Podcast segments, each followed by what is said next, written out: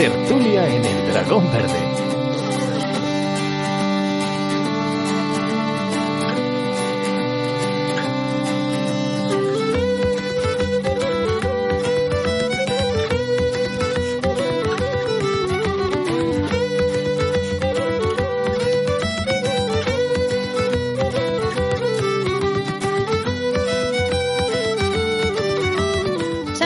Amigos hobbits y pueblos libres de la Tierra Media y bienvenidos a otra taberna del Dragón Verde.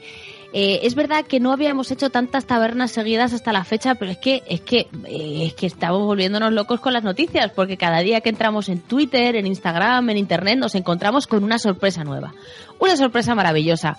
Esta semana hemos tenido el, el gran gusto de, de tener otro tráiler sobre la película de Tolkien, esta vez más extenso, con mayor detalle y con muchos más huevitos de Pascua para los fans colocados por ahí. Eh, y luego también tenemos muchísima información de la serie porque Amazon debe ser que lo está viendo muy claro o que el hecho de tener la película tan a las puertas pues quieren aprovechar un poco el hype sobre Tolkien que se está generando. Y entonces ha decidido regalarnos con, con un montón de información nueva. Eh, no muy clara, pero sí lo suficiente como para hacernos especular, soñar y pensar en lo mejor particularmente a la gente que está grabando ahora mismo esta taberna, nos hace mucha ilusión que haya salido un mapita de Númenor en una de las fotos de, la cuenta oficial de, de la serie de Amazon. Pero bueno, eso a eso entraremos más adelante. Primero quiero eh, presentar a, a la gente que me acompaña hoy en esta taberna, con esta música fantástica, con la mejor cerveza de la comarca. Y tengo aquí a mi lado sentada eh, que casi no está bebiendo de las ganas que tiene de hablar. a Erendis. Hola Erendis, ¿qué tal? Hola, ¿qué tal todos? Me hace tanta ilusión. Supongo que todos os imaginaréis que salga Númenor a alguien que. Alguien que lleva el seudónimo de una reina de Númenor, pues en fin. Mi emoción es infinita. Pero tampoco, o sea, el tráiler no es que me haya dejado con menos ganas, es que estoy igual. O sea, tenía una semana de hype o de, o de ganazas, básicamente, que, vamos, infinitas, infinitas. Muchas ganas además de comentarlo con vosotros. Y sentados, eh, pues enfrente, eh, también compartiendo una cervecilla, tengo a, Balin, Baruch Hassad, Balin. Arut Hazard. Yo con que en el mapa haya salido Moria y Hazard Doom ya soy feliz. Moria y Hassatum, sí, eh, porque no, no podíamos perdonar eso. Y además tenemos un invitado especial que ha decidido pasarse por nuestra taberna hoy. Ya lo hizo hace muchísimo tiempo y nos alegra que se haya vuelto a animar. Eh, Francisco del Anillo Único, bienvenido a la taberna del Dragón Verde. Eh, Aya, Elia, muchas gracias por, por dejarme estar con vosotros otra vez. Nada, un placer. Si ya sabes que tanto en la taberna como en nuestro agujero hobbit, eh, todo el mundo es bienvenido. Que sea amante de la obra de Tolkien y quiera comentar con nosotros y pasar un ratillo, pues eso, ya te dije cuando viniste la última vez que esta es tu casa y que podías volver cuando quisieras, pues eh, lo corroboro esta vez. Y bueno, chicos, eh, vamos a pasar a. Yo creo que lo primero que podemos hacer es seguir el esquema de la última taberna y vamos a hablar primero de ese super tráiler de, del biopic de Tolkien. Dos minutazos dos minutazos. Y si quitamos la parte de los saludos de, de Nicholas Holt y Lily Collins, yo creo que son dos minutazos de tráiler que, que bueno, eh, utilizan algunas imágenes del anterior. De hecho, yo creo que están prácticamente todas las imágenes, Está todo el tráiler anterior. todo el tráiler anterior, pero lo amplía. Y es fantástico. Entonces, eh, la última vez fuimos escena por escena. No sé si queréis hacerlo así otra vez o si preferís simplemente avanzar y, y Bueno, contarme cosas. viendo un poco y en función de lo que vaya viendo, mm, podemos. mm, Yo creo que es que, claro, pone más en contexto algunas de las escenas que ya vimos, las pone algo más en contexto. Entonces, a lo mejor, si aportan, pues sí que podemos podemos comentarlo, pero si no podemos dejarlo. Quiero decir, podemos volver a decir Lucien y a cosas así, pero si no aportan, o sea, yo es que creo que hay algunos paralelismos que meten nuevos que ahora haciéndolo Quedan poco más poco- claros, ¿no? Claro, exacto. Queda, le han, le han metido un guiñín detrás que dices, ah, mira, como lo que comentábamos antes tú y yo fuera de micro, que lo iremos diciendo, pero creo que es mejor ir en el ritmo del tráiler para que la gente nos pueda ir siguiendo. Bueno, pues en el ritmo del tráiler empezamos, eh, empieza, empieza distinto porque en lugar de ver la infancia de Tolkien, lo que vemos es a, a Tolkien y a, y a Edith en una cafetería sentados, bueno, en un, en un salón de té, más bien, Sí, salón de té. En uno de esos salones de té que por, que, que por lo visto, bueno, vemos antes un plano de, de, de la ciudad muy bonito, tal, la gente caminando y eso, y luego vemos a Tolkien y Eddie sentados en una mesa de un salón de té. Y, y bueno, para la gente puede ser una escena que, eh, pues bien, pero para la gente que sabe, sabe mucho de la biografía de Tolkien, pues una escena que mola porque piensas, ¿Tolkien y Edith iban a algún salón de té? Pues sí, sí, que iban. Sí, a varios, Iba- de hecho fueron a varios. Y... Sí, les encantaba. A mí, de hecho, cuando lo vi pensé, ¿les pondrán tirando azucarillos desde la ventana? Eso es, eso es mi pensamiento. No, este, este no tiene, no, no parece que estén cerca de la ventana. Pero oye, a lo mejor hay otra escena, dejadme soñar, ¿vale? Bueno, igual este es en el que les descubren y el padre Francis se entera de todo. Yo creo que hay que quedarse con, con la ropa que llevan puesta. Sobre todo es más fácil reconocer a Edith porque eh, más adelante creo que esta escena va enganchada con la... Hay una transición que me parece maravillosa, que creo que es como van a hacer el salto y el cambio de edad y físico de ellos y desemboca en esta escena. Porque Eddie lleva ese mismo vestido. Y, hombre, se han visto cuatro o cinco, o sea, se han visto unas pocas imágenes de Lily Collins como Edith y en cada una lleva un traje. Entonces, me extrañaría mucho que reutilizaran el vestido para dos escenas diferentes y ya digo, luego comentaré en plan de, esta es la escena que os digo que yo creo que va con la primera. Pero vamos, creo que es muy, muy guay que, hayan metido lo del salón de té y, y la mención de Tolkien a que a él siempre le ha encantado crear lenguas porque, bueno, como sabemos casi todos, pues eh, crea un montón desde que es pequeño. Eh, quizás lo que no me gusta es que Edith le pregunta en plan de ¿has inventado una lengua entera? Y es como, hombre, creo que a esa edad, si mi relectura de la biografía de Carpenter no, no va mal, eh, no las inventa enteras, enteras. O sea, tiene el nafa- nafarín, que era la que venía del español, el nev- nevbos, o como se pronunciase, perdón. Y, y Sí, el, que, alguna te- el que había diseñado también un poco con sus primas. Sí, Aunque, exacto. Claro, no, es que muchas veces él empezaba, pero bueno, no las desarrollaba del todo. O sea, no- no- cuando. Yo supongo que la mayor parte de la gente lo sabrá, que nos está escuchando, pero Tolkien no es que inventara completamente idiomas completos, sino que a él lo que le gustaba sobre todo era eh, la estructura, eh, diseñar gramáticas, vocabulario, pero hasta, claro, no inventaba un idioma completo en una semana. No, lo que le, le gustaba mucho las raíces de los idiomas y desarrollar a partir de ahí. Claro, claro, por eso. Entonces, cuando hace Li- eh, Lily Collins, Lily Edith, el, el comentario, digo, sí, pero no. Bueno, yo creo que esta escena también es una declaración de intenciones. Eh, en plan, vale, esto, esto es una historia de amor, ¿vale? Lo vamos a adornar con un montón de cosas. Y vamos a contar un montón de, de- de- de historias que les han pasado. El protagonista es Tolkien, pero esto es una historia de amor. Sí, yo creo que sí y no, porque creo que también basan, o sea, y el propio Tyler tiene mucha fuerza la amistad y de hecho Lily Collins dejó de rodar casi un mes antes que el resto. O sea, ella ha estado, porque evidentemente es que toda la guerra, toda la, o sea, yo creo que han metido muchísima fuerza y es normal porque no puedes restarle la fuerza al TCBS de Tolkien en una película sobre Tolkien. Entonces yo creo que va a ser una historia de, de, de amor y de una comunidad, ¿no? Fellowship. Sí, sí, o sea, no me, no me refiero a que solo vayan a contar la historia de, de- Sí, pero de es- Tolkien. enti- yo entiendo, Vale, lo que quieres decir, que aquí de alguna manera, al ponerte esta primera imagen y no cualquier otra, pues te están diciendo que, que bueno, sí, que te van a contar la vida de Tolkien, pero que, que la historia de amor es uno de los ejes principales, igual que el otro eje principal es, es la amistad. Pero este es importante. Eh, a mí me gusta porque, porque bueno, no sé, la verdad es que me hace gracia el hecho de ver a Tolkien ahí con, con su carilla ahí de que ya le dice, has inventado una lengua y él como que en plan, como que se queda con plan, carilla de ¿cómo, bueno, cómo sí, respondo para no sí, perder soy puntos? friki, pero, pero bueno. A mí una cosa que me gusta es lo que se ve de- en el tráiler es a Tolkien nervioso hablando con Edith. Seguramente Eso esta, esta conversación estará ampliada en la película. Posiblemente a la pregunta de Edith de ¿has creado un lenguaje completo? Él dirá no, no, no es, no es, no es completo, solo una parte o algo así. O igual simplemente eso lo, omiten por, por simplificar.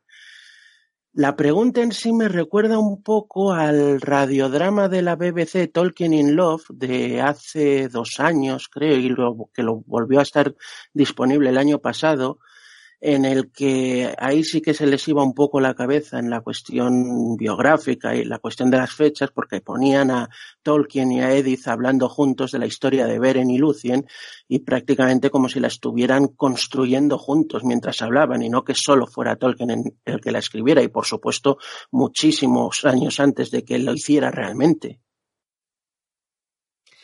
Yo tengo la, viendo lo que he visto en el trailer, tengo la esperanza de que aquí hayan sido muy, muy fieles a su, a su vida.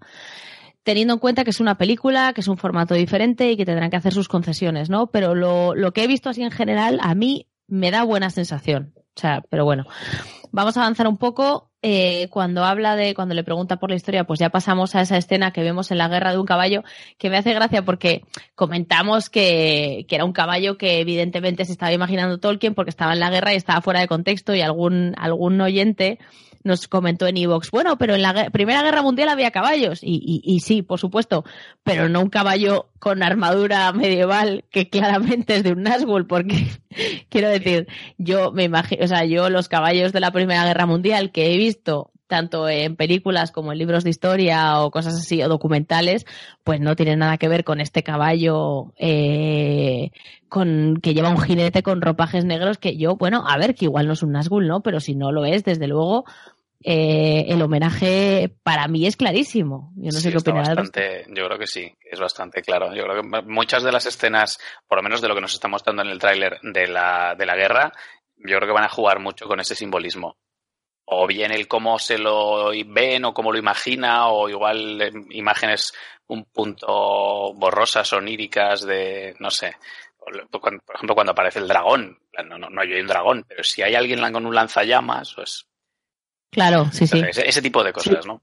Sí, además la escena del caballo, a mí hay una cosa que me llamó mucho la atención en el primer tráiler y en este, es que el paisaje parece Mordor, el color, el Mordor de las películas de Peter Jackson, el color del cielo parece el Mordor de las películas, es una clara referencia a eso.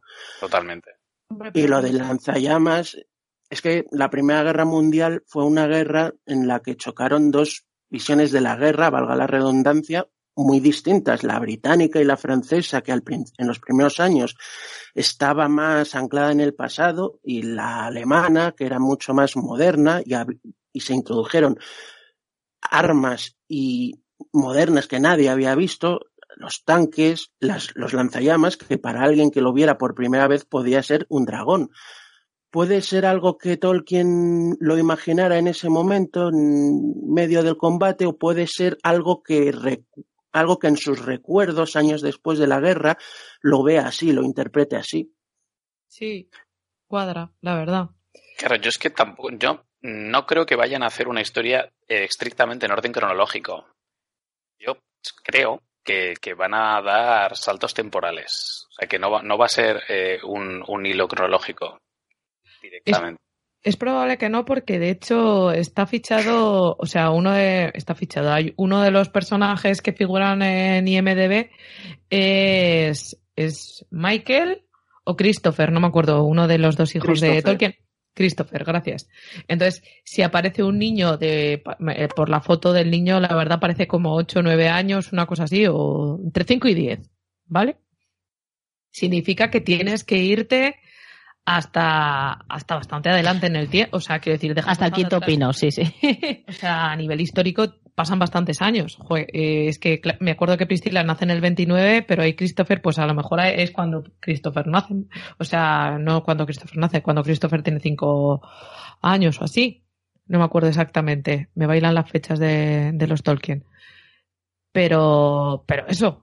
Entonces, quieras que no, eh, tiene que dar saltos por el tiempo por narices. De hecho, mm, mismamente si avanzamos un pelín más en la, en la historia, o sea, en el tráiler, cuando le, cuando Eddie le dice eso y Tolkien se queda un segundo rememorando, te mezclan escenas de la guerra con escenas de, de niños como peleando cerca de un bosque, que yo estoy convencida de que es la época de Serhol, cuando vivía Tolkien a las afueras de Birmingham, porque sí que te cuentan en la biografía de Carpenter que, que a veces cuando iba a jugar a un bosquecillo cerca, al principio como que había unos niños con los que jugaba, pero que se metían con él, con él y con su hermano al principio. Luego ya les dejaban más jugar y demás, pero que al principio se metían con Hilary y con él. Entonces me pega un poco que se esconda, que luego haga batallitas y tal. Me, me parece que puede tener cierta lógica y cierto sentido. Y quieras que no, eso siga siendo un salto. O sea, o, o, él recordando, no lo sé. A mí me gusta que utilicen esas imágenes en contraposición con las imágenes de la guerra, porque Tolkien siempre decía que no había honor en la guerra de las máquinas y claro, ver la... Eh, ver esas peleas de niños con las espadas tan los estandartes que, sí. claro los estandartes que evocan tanto romanticismo y después ver a esa gente arrastrándose por las trincheras todo lleno de barro desagradable pues eso, lo que fue la Primera Guerra Mundial, pues me gusta que hayan hecho esa contraposición de escenas. Hay otro momento similar en ese sentido, que es más adelante, que se ve a un Tolkien cubierto de, de barro, encendiendo una, seguramente una linterna de señales, que era lo que sí. utilizaba como oficial de señales en la guerra, y luego inmediatamente pasan al momento que se veía ya en el primer tráiler, en el que Tolkien de niño encendía una lámpara de sombras. Sí, de hecho es justo la siguiente escena y era una de las escenas por las que yo decía que, que, a lo mejor teníamos que comentar porque efectivamente esa conexión, o sea, creo que es muy bueno hacer esa conexión y no sé si en la película lo utilizarán así, ¿sabes? En plan de eso, de que el propio Tolkien al ir a encender una de las lámparas de señales recuerde, se recuerda a sí mismo encendiendo una lámpara para contar historias eh, cuando era pequeño o sencillamente que, que lo han montado así en el tráiler porque queda chulo. Todo es posible. Yo creo que lo han montado así en el tráiler. Sí, en la película estoy convencido de que habrá saltos. Probablemente este, además este es lo que encaja con este tipo de películas. Suelen empezar con un momento más avanzado en la vida del personaje, en este caso Tolkien, y luego por lo que sea empieza a recordar lo que le pasó en el pasado. Y es probable que la película empiece con un prólogo y con un epílogo. Puede ser el momento en el que está escribiendo en un agujero en el suelo vivía un hobbit o ese, ese plano que se ve más adelante en el tráiler cuando está mirando la foto de los cuatro inmortales y una foto junto al personaje de Derek Jacobi durante su graduación ser, eso sí puede ser, eso es un poco más, o sea, quiero decir que... Tiene todo el sentido que, que te vayan a contar la historia así. Sí. O es una de las posibilidades, desde luego. Sí, es una de las opciones. O sea, yo no sé si van a hacer un flashback completo, pero bueno, luego os diré por qué creo que, que, que sí que puede ser un flashback completo o no, no lo sé. No, o sea, es, es una hipótesis que tengo.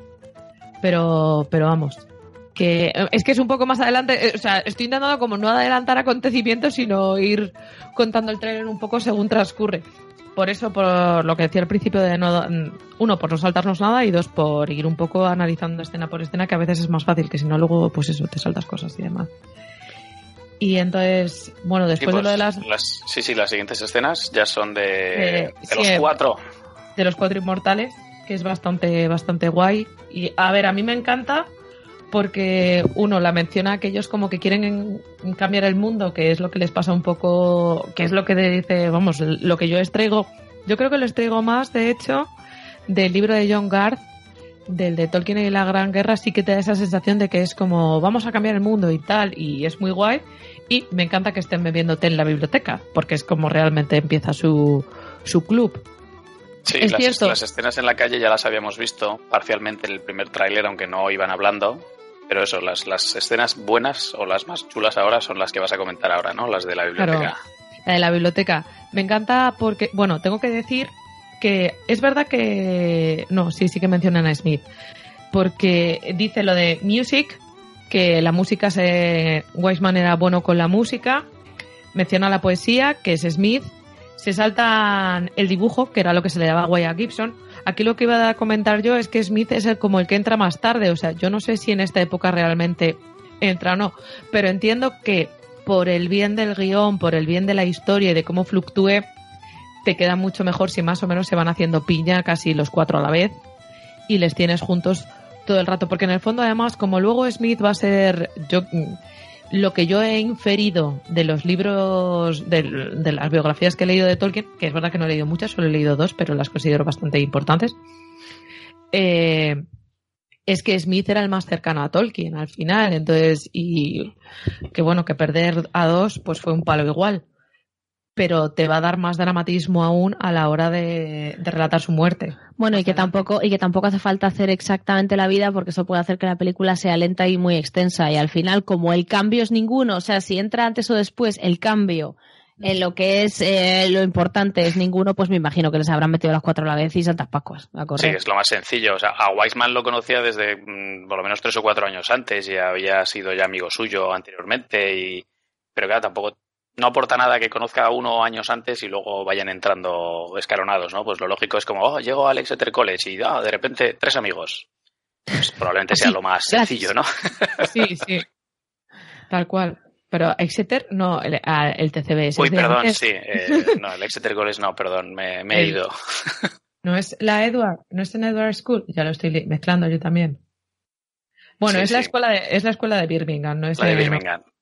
Lo que pasa es luego, bueno, mola un montón porque se le ve al propio Tolkien leyendo o escribiendo, más Escribiendo. bien, y ya aparece una Edith pequeña en el mismo, o sea, aquí de hecho es que amplían de pronto un montón la imagen porque le- vemos de pronto la imagen de los dos árboles que se veía la otra vez con con de- y después aparecía Lucien y aquí yo creo que eso en un- una clara forma de intentar decirte que sigue siendo Lily Collins la ves a ella eh, en este bosque que no tengo muy claro cuál es y no- lo digo más que nada porque claro yo juraría que mm, cuando Lucien Edith baila para Tolkien no están en Birmingham No. están, están en otro lado En Sí, sí, sí, sí, están en otro lado, Claro. están en Ro- Ross, me parece que se llama, o algo así.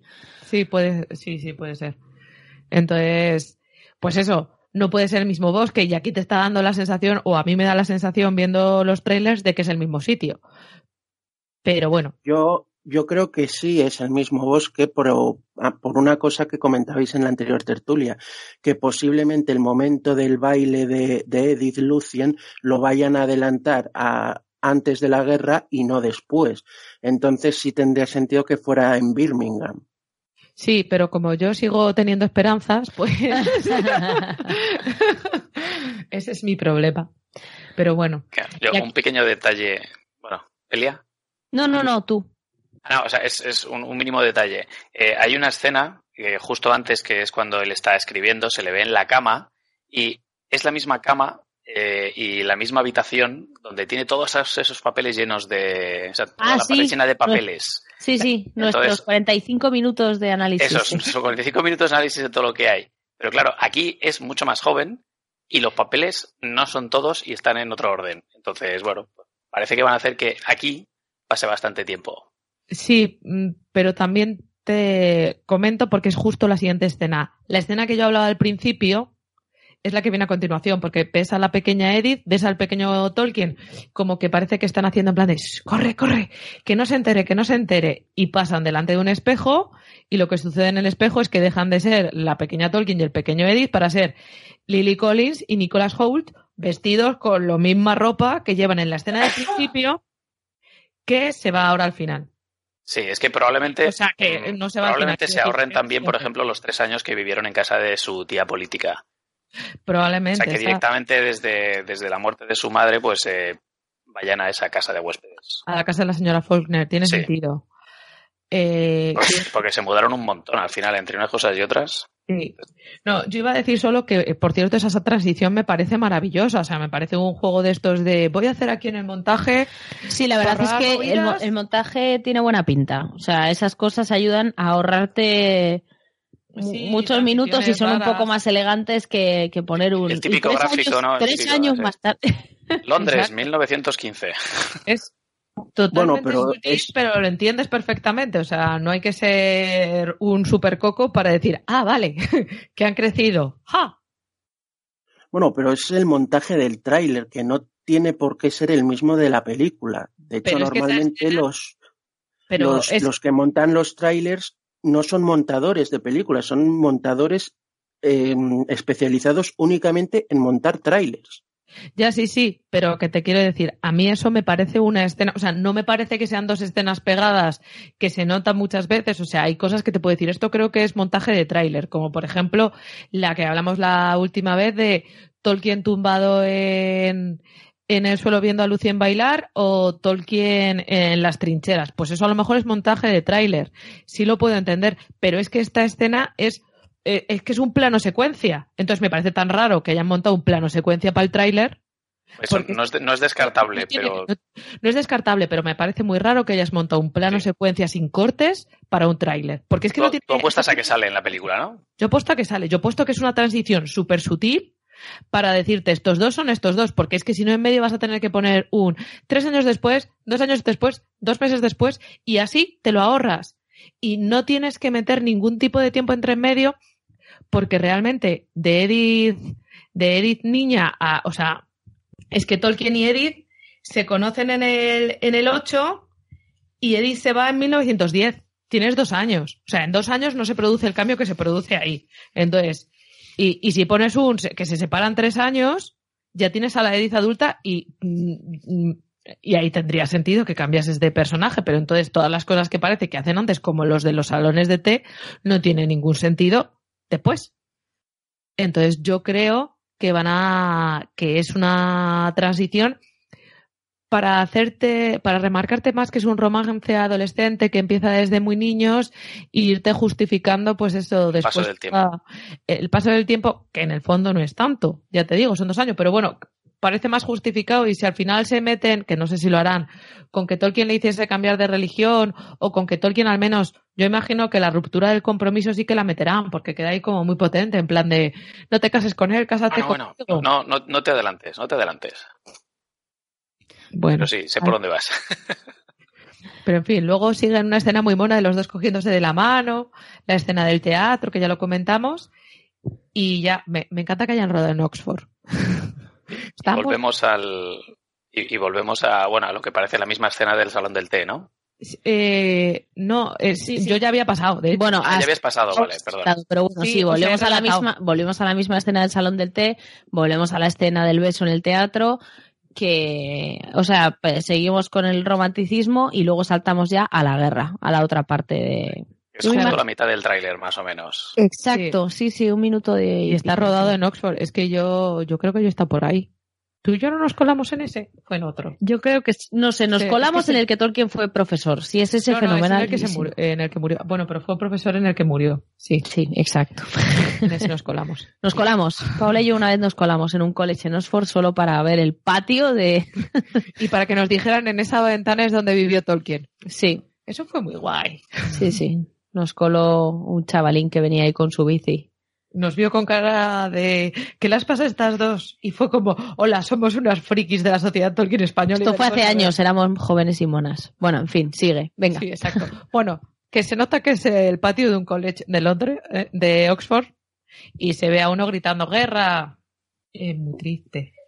Pero Estados Unidos estaba Estados Unidos, joder, madre mía, estoy Inglaterra. Inglaterra estaba, estaba en guerra. Y, nada, no sé, o sea, quiero decir, eh, me mola lo de Tolkien pasando por delante de los carteles dice, que pone pues toda la parafernaria de la, de la guerra. Y luego saltamos a una escena quizás que a mí me llama ya más la atención, que es la de Edith que tiene ahí como los ojos súper llorosos despidiéndose de Tolkien. No tengo ni idea si es cuando Tolkien le dice nos vamos a separar tres años, o me voy a la guerra, o no te cases con tu prometido. Todos son opciones. Yo apuesto a que es cuando le dice que me alisto y me voy a la guerra. Pero bueno, esa es mi opinión. Yo, también. Todas. yo las he puesto todas en la mesa, sí, sí, puede ser. Ahí yo no tengo ni idea de cuál va a ser. A mí me gusta su mirada de maldito idiota. ¿Sabes lo que pasa? me voy. Bueno, no, es verdad, no estaban casados, estaban prometidos, pero es que se me hace tan raro que le digas a tu prometida, me voy a la guerra en mitad de la calle. Pero bueno, yo qué sé, pero... en mitad de la calle no, igual llevaban discutiendo una hora en otro sitio y estos ya cuando se despiden del todo, yo qué sé. Además, eh, te, te, digo una cosa, vamos a ver, no le dices a tu prometida te vas a la guerra, es peor, le dices a una chica, rompe tu compromiso, prométete conmigo, por cierto, me voy a la guerra. Ya lo veremos. crack, ¿eh? O sea, no. O sea, Tolkien mal, mal, muy mal. Tolkien era un crack. Tenía estas cosas. Bueno, a ver, realmente, realmente eh, no se fue inmediatamente. Fue primero a la escuela de oficiales y no fue hasta el frente hasta como ocho o nueve meses después, por lo menos. A la escuela de oficiales a que iba a aprender costura. No, bueno, a, a ser, mi- a- a ser militar, porque Pues ya está. sí, pero que no es como me voy y desaparezco. Y luego además es que se, casó, se casaron antes de que él fuera. Qué bonito. Sí, sí, claro, pero. Por lo menos, bueno, por lo menos te Se deja casan, viuda. de hecho, antes de que él vaya. Por si le pasa algo, que Edith pueda recibir la pensión. O sea, Sí. y- ¿sabes? Que, que ellos querían casarse igualmente porque estaban comprometidos, pero como que se casan un poco más rápido Por el interés te quiero Andrés. y por eso. Bueno, Tres, pero ya ves tú que se acaba esta pobre muchacha. Sí, pobrecita, con todo lo que había perdido ya. Pero bueno, tengo que decir que después pasa la escena de la foto que comentaba antes Francisco de los cuatro. Yo creo que esa foto no existe. Porque vamos, no la he visto ni en el libro de Garth, ni en el libro de Carpenter, ni en el libro, es verdad, antes se me había dicho, he leído dos biografías y me he revisado todo mi libro de la exposición de Tolkien que tiene mogollón de información al principio y a lo largo de todo el libro sobre la vida de Tolkien y en ningún sitio he visto esa foto. Así que yo me imagino que por el bien de la trama se la han inventado, que queda muy bonita y tal. Pero bueno, igual Sí, ahora me decís sí, está por ahí, pero ya os digo que yo, eh, mira, en esos tres sitios, en la expo, a mí no me sonaba y ya os digo que, de hecho, Balín, tú tienes el, tú también tienes la guía de la expo y si lo miras, Sí. no está. Sí, sí. De hecho, un- uno de ellos, o sea, en esta, en esta escena que les están, bueno, haciendo la foto, bueno, lo que pasa es que también en esta escena a ellos le están haciendo la foto, pero a la derecha se ve como a muchos más, o sea, como, como más gente, o sea, parece ser como una especie de despedida igual de todos los que se alistan o, bueno, no sé. Un Y el de la izquierda, oficial, ¿eh? sí, sí, como una especie de despedida de oficiales o yo qué sé, algo Y- así. El de la izquierda del todo tiene un uniforme de la Marina. No he Claro, verificado exactamente los uniformes, no lo he hecho todavía. Sí, sí, es Weisman, es, Es Weissman, es el actor que lo interpreta, Tom Sí. Glencarney. Yo no sabía quién es el actor que lo interpreta, pero sé que Weisman se fue a la Marina. Entonces, si me dices Pues que eso, sí, uno sí. va de la, de la Marina, sé que es Weisman. Es- Mi conocimiento es del revés. Sí, en la foto de izquierda a derecha están Weisman, Gilson, Smith y Tolkien. Sí. O sea, yo es que sé que, bueno, no me fijo mucho en la foto, pero sé que Gibson estaba al lado de Tolkien porque este maravilloso momento, yo a Gibson le he visto haciendo la obra de Harry Potter y, y el legado maldito, que es el actor que hacía de, de Mal- del hijo de Malfoy. Pero bueno, ya está, ya lo dejo. No, ese es Anthony Boyle, ¿no? Eh, El de que hizo Harry Potter en- y que ganó un premio en, y por su el- papel es Anthony Boyle, no Patrick Gibson. Ah, he dicho Gibson, perdón, es Smith, que es el que está al lado de Tolkien. A eso me refería, perdón. No, es que ahí los nombres de los actores y los personajes tienen Sí, tienen su aquel, trampa. que a R.Q. Gilson lo interprete Patrick Gibson Ya, tiene, sí, es, como, tiene trampa. es como, por favor, dejad de hacer aquí que me vais a hacer la cabeza una tostada, madre mía. Pero bueno, Bueno, chicos, avanzamos. Eh, bueno, mm, ya vimos esa imagen de los chavales corriendo, saliendo del cole, que se que volvía otra vez a mezclarse con una imagen en la guerra de la gente corriendo por las trincheras. De nuevo lo, lo mejor y lo más idealista con, con lo peor y la realidad. Eh, aquí vemos una imagen de Tolkien Con hecho, Smith. con Smith hecho, hecho papilla. que no tengo muy claro por qué puede ser. O sea, lo único que, o sea, mm, para mí lo que tiene sentido es que es verdad que parece que es un poco Oxford y tiene lógica porque es con el que está en, en Oxford. Entonces, pues bueno, supongo, y además era, ya lo hemos comentado antes, el más cercano, entonces pues vale. Igual es el drama de cuando le prohíben volver a ver a Edith o algo así. También, pero no estaban. Lo comparte con, con él. Ya veremos. No sabemos, él le conjeturas. responde diciendo que estaba comprometida. También, sí, También, eso sí. claro, sí, sí. O sea, un drama. Un dramón. Drama en, en ese momento, sí. Y luego pasamos a la maravillosa escena de los gritos, esa en la que eh, Smith grita Tolkien y Tolkien grita Joffrey. Y supongo que, o sea, de hecho yo esto lo he hablado fuera de micro con Francisco, por Twitter, madre mía, lo que nos hemos dedicado a charlar. Eh, que yo me imagino que es para dar más dramatismo, porque solo me consta, o sea, se vieron un par de veces en la guerra, pero solo me consta que se vieron una vez en, o sea, lo más parecido a esto podría ser cuando se vieron en Bocincourt, que estuvieron comiendo y lo bombardearon, pero salieron ilesos. Y esto no me parece una ciudad en la que estén comiendo y les bombardean. No, sí que es de, que es un- una licencia poética porque no se encontró con ninguno de sus amigos en el frente. O sea, Claro, claro, esto era la retaguardia. Fue un día que pues no estaban de permiso, pero no estaban en el frente. sí, sí, sí, sí, sí. No, por eso. O sea, yo, yo, y, y de hecho, sin saberlo, o sea, sin estar, sin haberte leído la biografía de Tolkien, eh, esta escena ya te puede incluso chocar, te puede incluso sonar rara porque, pues, eh, quiero decir, es en- mucha coincidencia. un- es mucha coincidencia que te co- toque justo con tu colega de toda la vida en, en, en una guerra tan grande donde fue tantísima gente y se separaba, bueno, que había 40.000 batallones, ¿no? Entonces, eh, difícil, Lo que pasa difícil. es que es verdad que como Tolkien lo intentó tanto, o sea, y es verdad que no estaban en el mismo batallón, pero estaban eh, los dos en los fusileros del Lancashire. Dios mío, qué mal, cómo me cuesta pronunciar ciertas cosas. Me pasó. Lancashire, Sí, eso. no sé, se comen un montón de letras cuando dicen esas palabras, da Sí. igual. Que, que sí, pero que, que vamos, que bueno, que, que la película va a quedar muy bien porque en una película encaja, pero que no. Sí. Pero a ver, eh, tiene mucha más carga dramática, eh, no que recibas un telegrama o te enteres a través de un oficial que un amigo tuyo ha muerto, no, no, tiene mucha más carga dramática que lo veas morir en el frente. Sobre todo si muere a manos de un balro. Claro, y lo Ahora sí abraces, lo y veo. abraces ahí mientras está perdiendo los últimos Ahora sí lo veo claramente porque además aquí tienen la decencia en este tráiler de meter un rugido mucho más potente. Además del, del sonido de las bombas, meten un rugidillo que ahí así que dices, venga, va, aquí el Barrock sí que lo he visto. Sí, sí, sí. Y creo que ahora, bueno, está Tolkien en la bici, que no tengo muy claro si es en plan de cuando ya es profesor o algo así, en plan super tranquis, o no sé. Pero bueno, se le ve, o sea, lleva- desde luego es una... Lleva es el maletín y lleva un poco el uniforme de profesor, entonces esto ya tiene que ser más posterior, adelante, sí, ¿no? sí. Por eso, por eso hablábamos también antes de que parecían flashback, desde luego. Y ya de ahí saltamos otra vez a años felices, o sea, la escena mítica de Lucien y el tumbado, lo que comentábamos también de la fiebre de las trincheras, esta conexión que sigo diciendo yo, que esto yo me imagino que sí que es del tráiler. Luego, el momento de que casi lloro, de verdad. O sea, yo cuando vi, eh, de hecho, bueno, los que sigáis al podcast en Twitter, visteis que colgamos la imagen en el, en el Twitter del este, del podcast, porque me pare, me dio tal salto el corazón cuando leí lo de en un agujero en el suelo. Dije, no me puedo creer, lo van a meter. Bueno, que lo llevo diciendo desde que, pues, desde que supimos que se veía la peli, yo dije, cierran con esto. Igual no cierran, pero va a estar. Y me parece maravilloso.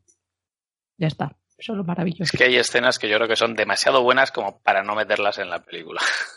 Y que son muy para fans, es lo que decía. Efectivamente. Tiene huevos de Pascua. De que a lo mejor otra persona, o sea, una persona que no conozca nada de la obra del Señor de los Anillos, ni casi a Tolkien y tal, y que bueno, que vaya, que vaya a ver esta peli, eh, porque sí, porque toca o no echa nada, vamos, o porque acompaña a no sé quién que le encanta, pues se encuentra eh, una escena de, de una pluma escribiendo en un agujero en el suelo, vivía un hobbit y dice, ay, es verdad que este tío escribió el hobbit, pero no es lo mismo que para ti que dices, ay, Dios mío, aquí empezó todo. Además, se ve que es una hoja en blanco. Espero que sea un examen. Espero que esté en Oxford.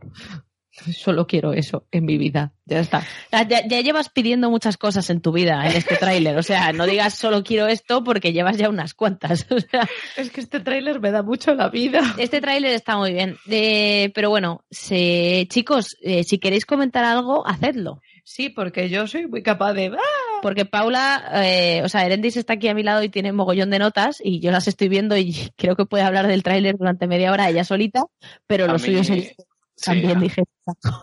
A mí hay un par de escenas ya cerca del final del tráiler que me gustan mucho porque además es la música, bueno, que la música en principio no es la que va a haber en la película, es música de tráiler. De hecho, eh, creo que Vale. tenemos, tenemos localizada exactamente además el, el tema musical y de quién es. Eh, la escena del rugby y la escena de la esgrima.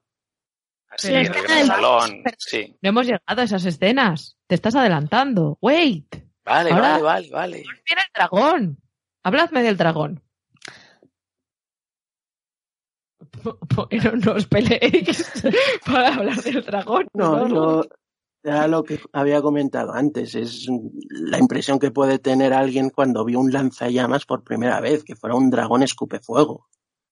Sí, sí, tal cual, sí, lo decía porque como era la siguiente escena y Balín se estaba adelantando, yo, yo te voy avisando. Fíjate cómo es, Balín. Te dice que hables y luego cuando hablas te mete un palo. ¿Has visto? Ya ves, ya ves. Eh, Me ha gustado también la siguiente escena del dragón en la que aparece ya el actor Derek Jacobi, que bueno, no sabemos exactamente qué personaje va a interpretar, pero es posible que sea uno de sus profesores. Yo creo que es Joseph Wright. Eh, sí, ¿verdad? O sea, no sé si está confirmado, No, no. No está confirmado. No está confirmado, pero es probable que pueda ser gente lo piensa. De hecho, yo lo empecé a pensar y dije, yo creo que es. Y entonces le, leía a Di- Dimitra Fimi, que es una estudiosa de Tolkien, que también decía que parecía, que ella creía que era él y además tenía encontrada una foto que al parecer es súper raro encontrar fotos, pero ella sabía dónde buscar una foto y además, claro, ella tendrá acceso a cosas que nosotros no, porque es una súper estudiosa de Tolkien y, tiene un aspecto parecido. Tenía la barba un poco más larga, pero más o menos el mismo aspecto, o sea, quiero decir que está como caracterizado. Es verdad que no es que esté muy caracterizado de- Derek Jacobi, porque es muy Derek Jacobi, pero es que pega mucho para hacer de, de Joseph Wright. Yo pensaba que era Gandalf. No, Gandalf es otra Es, persona. es broma, ya, ya lo sé, vale. No, es que en, en IMDB hay alguien que pone Gandalf. Ya, ya, ya, ya, ya. Pero si fuese Derek Jacobi lo sabría, o sea, le- me habría quedado con el nombre, porque Ah, vale, es conocido, no, pero, pero me gusta, me gusta, así con su barba y su, su bigotillo blanco. A mí al principio me llamó mucho la atención que no se dijera qué personaje interpretaba a Derek Jacobi. Y Y en, y en una de mis teorías conspiranoicas llegué a pensar que pudiera ser un Tolkien adulto ya anciano y que fuera, por ejemplo, después de la muerte de Edith y que estuviera rememorando, recordando toda su vida, su juventud. Podría haber sido. Bueno, pero Sí. que Bueno, es, que, es que de, de todo el casting es así un poco el que más nombre tiene, ¿no? O el más Sí. conocido, el más reconocible. Bueno, está también que- la actriz irlandesa Genevieve O'Reilly, que ha estado en Rock One y sobre todo se la conoce en muchas series inglesas, que tampoco se sabe a quién van a interpretar, aunque de cuando salieron las primeras imágenes del rodaje, en la escena del rugby, ella estaba allí, era que y quien lo había visto decía que habían tenido, después de la escena del rugby, después del partido, que habían tenido una discusión el personaje de Tolkien y, y ella. Y no se sabe quién puede ser porque no es la señora Faulkner y es posible que sea la tía política de Tolkien. Pues igual. Sí, yo recuerdo que leí eso, que igual era la tía política de Tolkien, pero es verdad que no tengo ni idea. La verdad, y como encima no salen los trailers para darte alguna pista, pues menos aún. La verdad, bueno. Después de esto, pues hay dos eh, planos así de miradas como de enamorados, ¿no? De, Edith. Joder, la voy a seguir llamando Lily. que es como se llama, por otro lado. Pero bueno, de Edith y de Tolkien. Y ya puedes hablar, Valin. Primero que empieza la esgrima. Ahora ya sí, porque empiezan con la esgrima y el rugby y todas las actividades chulas que Tolkien hacía, entonces ya, y, y brindando y tal, y ya puedes, puedes hablar, Valin, te damos permiso. No, sí, si no tengo mucho más que decir, simplemente que estas escenas con la música en el momento, eh, pues me gustaron. De las partes que más me llamaron la atención del trailer que más me gustaron. Que además aquí se ve, o sea, Tolkien no es precisamente conocido por jugar al rugby, pero es algo que hacía mucho. No, sobre, bueno, ya en, en la universidad ya menos, pero vamos, que siempre fue un- una persona a la que le gustó mucho la actividad física y jugó al rugby tanto en el college como en la universidad. Fíjate que le estaba comentando a Paula eh, fuera de micro que esta escena me conmovió especialmente y no, no acierto a saber por qué, eh, pero el hecho de verle jugar al rugby, pues me, me no sé, me, me dio así como un calorcillo interior. No sé si es porque hace años tuve el placer de, de entrevistar a Tom Shippey, o el privilegio más bien, y él me contó que habían estado en el mismo equipo de rugby, entonces de alguna manera de alguna manera eh, esta escena eh, me está me, me, me evoca más al Tolkien real, al Tolkien persona, no solo al escritor del Señor de los Anillos, sino al, al, al chaval que fue, al hombre que fue, y me gusta verle hacer otras cosas aparte de, escribir. O sea, me, gusta que se hayan tomado la molestia de no reducirlo a un escritor y a una persona que se enamoró, sino que también hayan eh, indagado en otros aspectos de su vida que, que, que al final son estos pequeños detalles, estas actividades, estas cosillas las que, las que le convirtieron en la persona que fue, ¿no? Todas esas cosas, todas y cada una de sus cosas, no solo el amor por las lenguas, sino también, o sea, los, los, lo que aprendes en el rugby de, de eso, de hacer una actividad física en equipo, muy importante, o sea, podía haber sido, le podía haber dado por, por correr y por ser atleta, pero resulta que, le gustaban los deportes de equipo y luego le vemos en el esgrima, que es, es el, el, el, el, para mí es el deporte del romanticismo máximo, ¿no? Porque ahora no usa espada nadie. Entonces, querer aprender a usar una, pues es como que de alguna manera eh, te resistes a soltar ese, ese pasado tan, tan idealizado que, que, que, tuvimos en otras épocas. Y yo que sé, a mí la verdad es que esta, esta parte también, esta conexión de escenas de, de chavales hablando, de manos que se dan, de abrazos, de, de tal, eh, pues, con la música tan potente, pues me parece el colofón perfecto que te deja la piel de gallina para que cuando llega el final del tráiler y esa O de Tolkien se convierte en el anillo único y lo encierra todo, pues digas, por favor, ¿cuándo vamos al cine? Sí, la verdad es que está muy guay. Yo tengo que decir que me mola un montón que al que se vea por ahí también es a Wiseman porque si no recuerdo mal, creo que casi todos jugaban al rugby, pero como al que se le daba muy guay, eh, que era el que jugaba mejor era Wiseman. Entonces, como que tiene sentido, ¿no? Que sea que si tienes que meter a uno de sus colegas jugando al rugby, pues mete al que jugaba bien. Y me parece bastante lógico. Y luego sí, las escenas después de ellos brindando y demás son como muy bonitas. Y en medio secuela también, porque digo secuela porque es como él con sus colegas y de pronto aparece Edith, o sea, él como despertando, supongo que de algún episodio de las fiebres o algo así, y Edith abrazándole. Supongo que lo pondrán todo más chungo de lo que fue en realidad. No sé si pondrán que le hieren o algo, a lo mejor en la explosión. Sí, claro, o sea, hay, que, hay que aumentar la carga de dramatismo hay que aumentar ahí el sufrimiento para que luego el final sea como más satisfactorio, más épico.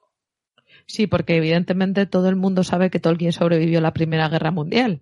Quiero decir, si no, no existiría el Hobbit y el Señor de los sí, Anillos. Sí, eso no es un spoiler, ¿no? Exacto. Entonces es como, hola, ¿qué tal? Entonces, pero tienen que ponerlo como muy chungo porque el abrazo que le da Edith ahí es en plan de, oh Dios mío, por fin te has despertado. Como si llevase, no sé, muy mal mucho tiempo. Me da... Yo creo que es el momento en el que se reencuentran. Debe sí, ser la primera vez que Edith, que Edith, le ve después de que vuelva de la, de la guerra. Sí, sí. Yo apuesto a que llevan cuatro años sin verse y o algo así. O sea, que, que, ya no están juntos, que llevan años sin verse y que es el reencuentro. Sí, pero, jo, pero entonces Tolkien no será el que le escriba la carta. A mí eso me hace perder dramatismo. Y además, no pueden llevar cuatro. Chicos, si hemos dicho que la escena de la guerra, o sea, de me voy a la guerra es cuando están prometidos a punto de casarse, no puede llevar cuatro años sin verse. Tienen que llevar cuatro, unos meses. Tres, dos. Eh, unos meses, pero que la se guerra prometen no y tanto. rompen, no lo sé, ya veremos. ¿Por ya, qué ya no lo esperamos contarán, a ver la lo película a ver qué contarán. pasa? Pero ¿por qué queréis que.? O 14 sea, de junio, mía. 14 de junio. Esperemos Ya. un poquito. En fin. Luego, la, a mí, la última escena, la penúltima escena también me encanta, que es cuando Tolkien dice lo de a fellowship, me parece maravilloso. Además, una cosa, ahí me da la sensación de que tiene el pelo como bastante más largo. Es en la escena de la película que me parece que tiene el pelo como más largo Nicholas Hoult. Igual soy yo, que estoy un poco enferma. Elia, Elia está sintiendo, para los que no la estáis viendo. Que sí, que es probable que esté un poco enferma, pero no sé Yo si le veo es... el pelo de la misma longitud ¿eh? que cuando está jugando al rugby, pero bueno. Pues igual soy yo.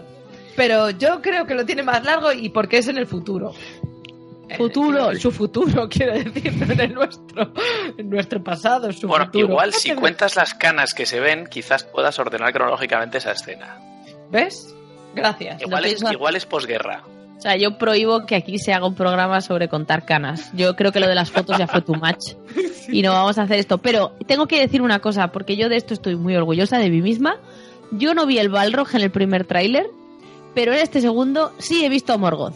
Bien por mí. lo he visto. Lo he conseguido. Sin que nadie me lo chivase ni nada. No, lo he visto yo solita. Decidme que lo habéis visto también. Venga, por favor. Pues Sí, sí. Ah, vale, vale, qué susto. Digo, resulta que me lo A mí al inventa. principio Morgoth, me ¿quién es Morgoth? parecía un, un simple balrog por lo porque es una figura más o menos informe, sí, la de un hombre muy muy muy grande, muy alto, de fuego y, y- y sombra. Pero luego en- hay una imagen de, que ha difundido el estudio, que está en su web de prensa de este mismo momento, que se ve más claramente que en la cabeza lleva una especie de yelmo de corona. Ah, pues mira, yo esa, esa no la he visto, pero eh, no sé por qué, de alguna manera me pareció más antropomórfica que. Bueno, el Balrog es antropomórfico también, o sea, piernas, brazos, cabeza, torso. Pero no sé, yo de, alguna manera pensé que, era Morgoth, no pensé en un Balrog, quizá porque me parecía que se estaba como incorporando así, no sé, me, me, recordaba a Morgoth eh, y dije, pues, pues será Morgoth. Y, perdón, Morgoth. Y el acento estaba mal puesto. Pero vamos, ya que me lo confirmas tú con la foto del estudio, pues me quedo súper satisfecha de haber podido verlo cuando, cuando en el primer tráiler no conseguí ver el Balrog, que era muchísimo más evidente, la verdad. No sé qué me pasó. Pero si no te la enseñaba. No sé qué me pasó, pero bueno. Eh, comentarios generales del tráiler. Hemos ido escena por escena, pero ahora dadme vuestra opinión general. Por a favor. mí me encanta, por si alguien no se había dado cuenta. Vale, otro. Yo soy escéptico con el tráiler y con la película por lo que se sabe de la película y por otras intuiciones mías que le comenté a Elia fuera de micrófono y que no quiero y que no voy a decir aquí porque es una paranoia mía y, nada. No, seguro que no quieres compartirlo con los oyentes porque a lo mejor hay algún otro oyente paranoico, ¿eh? No, o sea, quiero decir, no, no, no subestimes a nuestra audiencia. Que nos, que nos encanta las teorías de la conspiración. Bueno, pues este tipo de películas, los biopics, las películas que tratan sobre personajes reales, los estudios ya hoy en día solo las hacen para una cosa, que es para la temporada de premios. La película se terminó de rodar, si no me equivoco, en diciembre de 2017. Habría estado perfectamente lista para que se estrenara a finales del año pasado, que es cuando se estrenan las grandes apuestas de los estudios para los premios en Estados Unidos. Pero la película no se estrenó. La película no se ha sabido nada de ella en más de un año desde que terminó el rodaje hasta que salió en las primeras fotos, pasado 14, 15 meses. bueno, el estudio no ha dicho absolutamente nada. Yo recuerdo que, tengo que decir que yo recuerdo, que de hecho lo comentábamos y lo difundimos por redes y demás, que por septiembre, octubre estaban empezando a ponerle música. Es decir, que ha ido, ha ido lento. O sea, porque en septiembre octubre el director Dome Karukowski, es que ese nombre me cuesta un poco, puso, puso un este de que acababa de quedar con el compositor, que yo sé que Valin se sabe su nombre. Thomas Newman. Bueno, o, o Francisco. Sí, el mismo. Sí. Y, y, y dijo en plan de le acabo de dar el guion y va a empezar a preparar. Entonces, claro, es que si han empezado a preparar la música, de todas formas, en octubre o así, tampoco es, la música tampoco se compone así en plan de tun tun chas. Y, y le han terminado, y de hecho hace, eh, cuando grabamos el último programa, fue cuando Domen Karukowski eh, colgó una foto, es que lo comenté, que acaba de colgar una foto diciendo que iba a hacer el pase por fin de que la película estaba montada. O sea, es que no han terminado de montarla hace tanto. Que habrán tenido sus movidas, no lo habrán tenido como prioridad, pero el montaje, la música y demás es que no ha sido hace tantísimo tiempo. Es que eso es parte de mi teoría de la conspiración, es que por eso decías que es compleja y larga y, la, la publicación que comentas de, de Dome Karukowski, creo que era que estaban empezando a grabar la banda sonora en, en Abbey Road y lo que se veía en la foto que puso en Instagram, creo que era la, partitura donde se veía Tolkien Music by Thomas, Thomas Newman. Yo lo que creo es que el estudio en algún momento el año pasado vio un primer montaje de la película. Y en el estudio Fox, Fox Searchlight no quedaron convencidos con la película y decidieron retrasar el estreno, seguramente porque decidieron rehacer el montaje. El montaje que vieron no les debió convencer, no les debió parecer lo suficientemente bueno y en vez de, de salir con eso, pues le dijeron al director, montala de nuevo, montala así para que sea más comercial, para que sea más atractiva.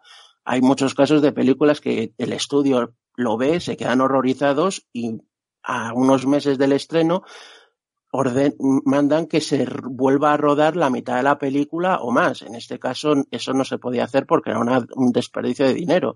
Pero lo que sí podían hacer era volver a cambiar todo el montaje, lo cual retrasaría todo el, el proceso de postproducción, incluida, por supuesto, la composición y grabación de la banda sonora. Bueno, no sé. Yo sé puede que. Puede ser, puede ser, sí. O sea, no, no, es algo descartable porque eso lo hemos visto más veces. Hay una teoría de conspiración aún más, hay una teoría de la conspiración aún más loca. Sorpréndenos, Valin. Que es que lo han retrasado deliberadamente buscando sinergias con la serie, de, con el anuncio de la serie. Sí, yo eh, eh, la oí y dije al principio, no, no, porque en el fondo la serie le está haciendo mucho. Y de pronto pensé, no, espera. Si hay 8 millones de personas tuiteando sobre Tolkien a la vez, porque están tuiteando a la vez de la serie y del tráiler, en el fondo se benefician todos. Y dije, ahí va, pues igual es cierto. Y entonces, desde, desde que lo he visto desde ese punto de vista, aunque al principio decía que no, he empezado a unirme a esa teoría de la conspiración. De, pues igual han hablado. Bueno, y, y, lo mejor es que las dos puedan ser ciertas a la vez, ¿eh? Sí, sí, puede ser todo o sea, cierto no, a la no, vez. no son excluyentes. O sea, puede, puede que no les gustara inicialmente el montaje, que empezaran a remontarlo, y cuando se empezó a oír que realmente ya iba a ver que Amazon iba a poner la pasta y tal y tal, dice, bueno, pero pues es si, esperamos pasta... unos, si esperamos unos seis o siete o ocho meses más, o nueve o diez, a ver si hay algo de más de movimiento con el tema de la serie, tampoco va a pasar nada porque esto es un win-win. La serie, de todas formas, la... Amazon compra los derechos cuando la película ya se está rodando. O sea, es en noviembre del 17. Es decir, que es que tampoco es una locura que lo tuviesen hablado desde entonces. Porque tú piensas que la, es verdad que la coordinación en la, en la, publicidad, o sea, es que la anterior taberna ha sido hace nada porque salió el primer tráiler y la, los primeros tweets de los mapas en la misma semana. Y ya, lo de esta sí, semana, sí, no, que es, a las es, 3 de la mucha, tarde el miércoles casualidad. fuese todo a la vez, que yo el miércoles pensé que me daba un infarto. Era como, no puedo no puedo trabajar y atender a todo lo que está pasando sobre Tolkien a la vez. Así que dejé de trabajar un rato. Menos mal que mi jefa es muy buena. Qué fuerte. Yo elegí trabajar. Es alucinante. O sea, era mi hora de comer. Puedo decidir cuándo en, vez de, como. en vez de ver el tráiler y buscar la cosa esta, ¿no? Sí, sí, no me puedo creer que esté dirigiendo este podcast. Qué indigna. Qué fuerte. Eh, a mí, la verdad, mira, lo de las teorías estas está muy bien, pero la verdad es que me da igual. O sea, mientras luego la peli me deje satisfecha y la serie sea buena, es que, que hagan lo que quieran. Es que me da, exacta, sí, sí. me da exactamente lo mismo. Yo con el tráiler estoy contenta personalmente. Me parece que además eh, han sabido muy bien eh, combinar un, un, puñado de escenas muy diferentes como son las, las que se imaginan y las de verdad, eh, la parte romántica con la parte de la guerra, con la parte de la amistad y de, de, del fellowship. Sí. Entonces, eh, entonces mira, me, a mí me pareció potente. De hecho, ya, ya os digo que lo he visto un par de veces. Las dos veces he tenido ganas como de ir automáticamente al cine a ver la película. Y bueno, pues eh, va a tocar esperar tres mesecillos más todavía, pero, pero bueno, yo, yo ahí no tengo hype, vamos, tengo hype, por, por, decirlo de alguna manera. Sí, yo también, yo también. O sea, yo a mí el tráiler me ha gustado. Me gustó el anterior y este me encanta, así que. Bueno, este es el tráiler de verdad, el anterior fue el pequeño sí, anticipo, que generalmente. Sí, parece un teaser más bien. Sí, generalmente además eh, lo normal es que estuvieran más distanciados en el tiempo uno de otro. Es que aquí han salido con muy poca diferencia. Pero bueno, yo no me quejo. A mí el tráiler me ha gustado. Creo que, bueno, te cuenta casi todo lo que va a pasar. O sea, aquí no va a haber giro final ni grandes sorpresas, me temo. Creo que todos sabemos el giro Pero... final. Escribe bueno, El Señor de los Anillos y El Hobbit. Ese es el giro final. Bueno, no Estás sé. vendiendo la película de la vida del escritor del Señor de los Anillos. Claro que sabes cómo acaba. Ya, ya. Bueno, ya sabes a lo que me refiero. Ya, ya. Y, y por no sé, yo por mi parte poco más. El, bueno, igual lo que podremos hacer, lo que podemos hacer es, si alguien quiere eh, saber más de Tolkien, de su vida, antes de ver la película, o, o, quiere ver la película y luego averiguar más, hay unos cuantos libros editados en español que puede, que puede leer que tratan precisamente un poco de estas épocas. Sí, sí creo... de todas formas nosotros haremos un programa especial justo antes del estreno de la película para que le dedicaremos a la biografía de Tolkien para que cuando la gente vaya al cine pues no se la cuelen. Eso, eso.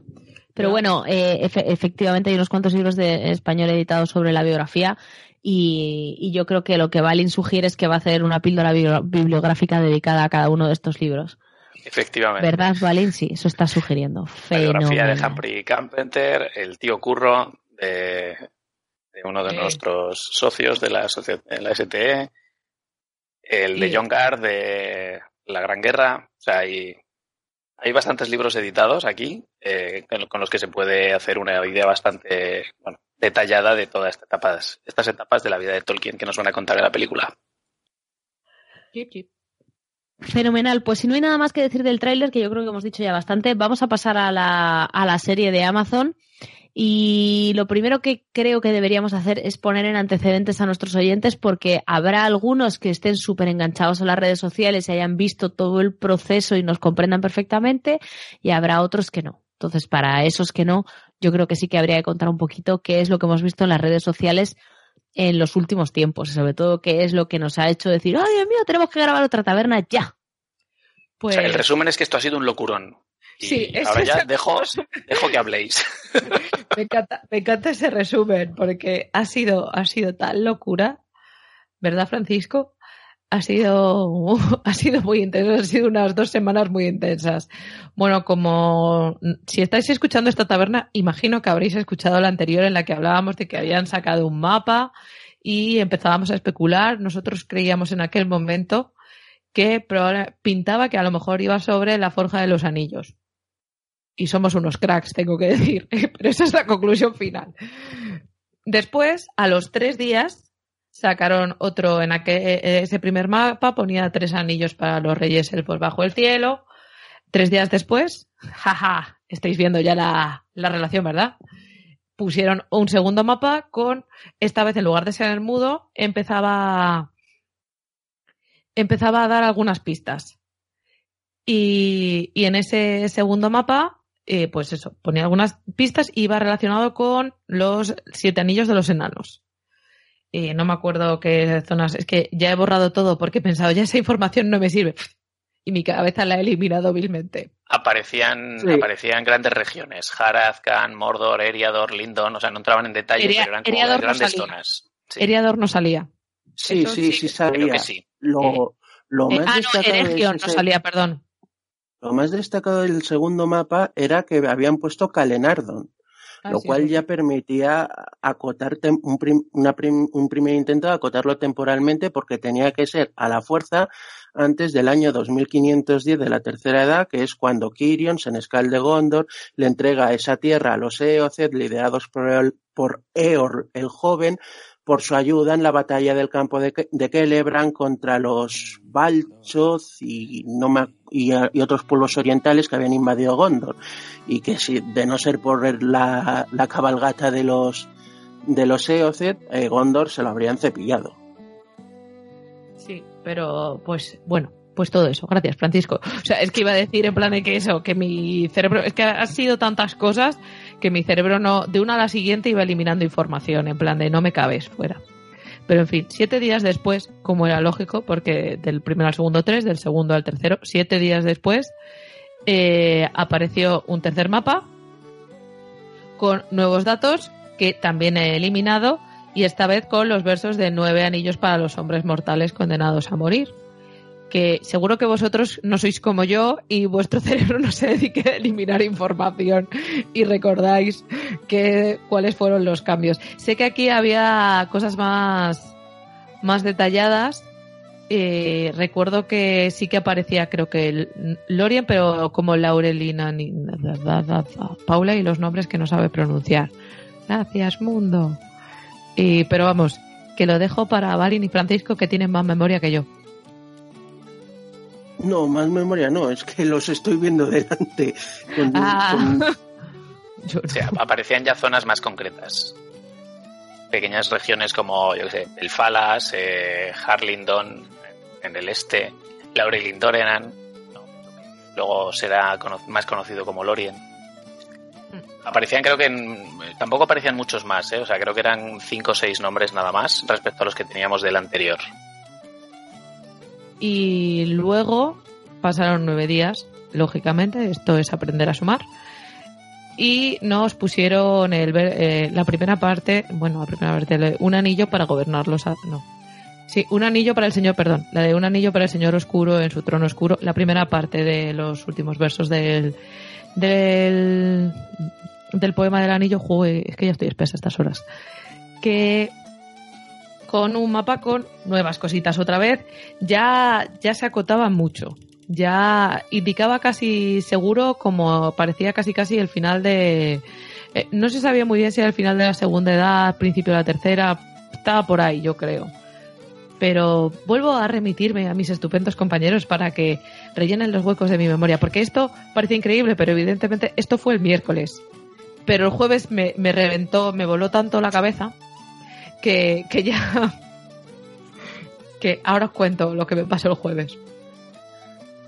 Sí, el, cuarto mapa era de la segunda edad y permitía acotarlo entre el año 3320 y 3441, o sea que tenía que ser después ya de la caída de Númenor, la fundación de los reinos en el exilio de Gondor y Arnor, y tenía que ser ya la, última alianza.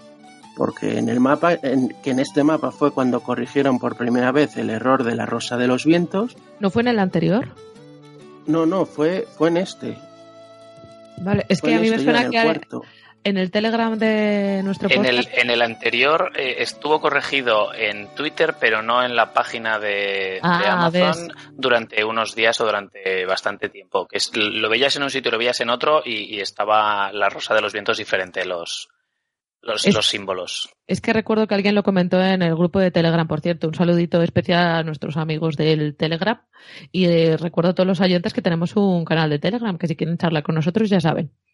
Y eso, que alguien lo comentó y por eso lo decía. Digo, alguien me lo dijo. O sea, no ha sido hace tampoco. Yo recuerdo que fue, que fue en el anterior mapa.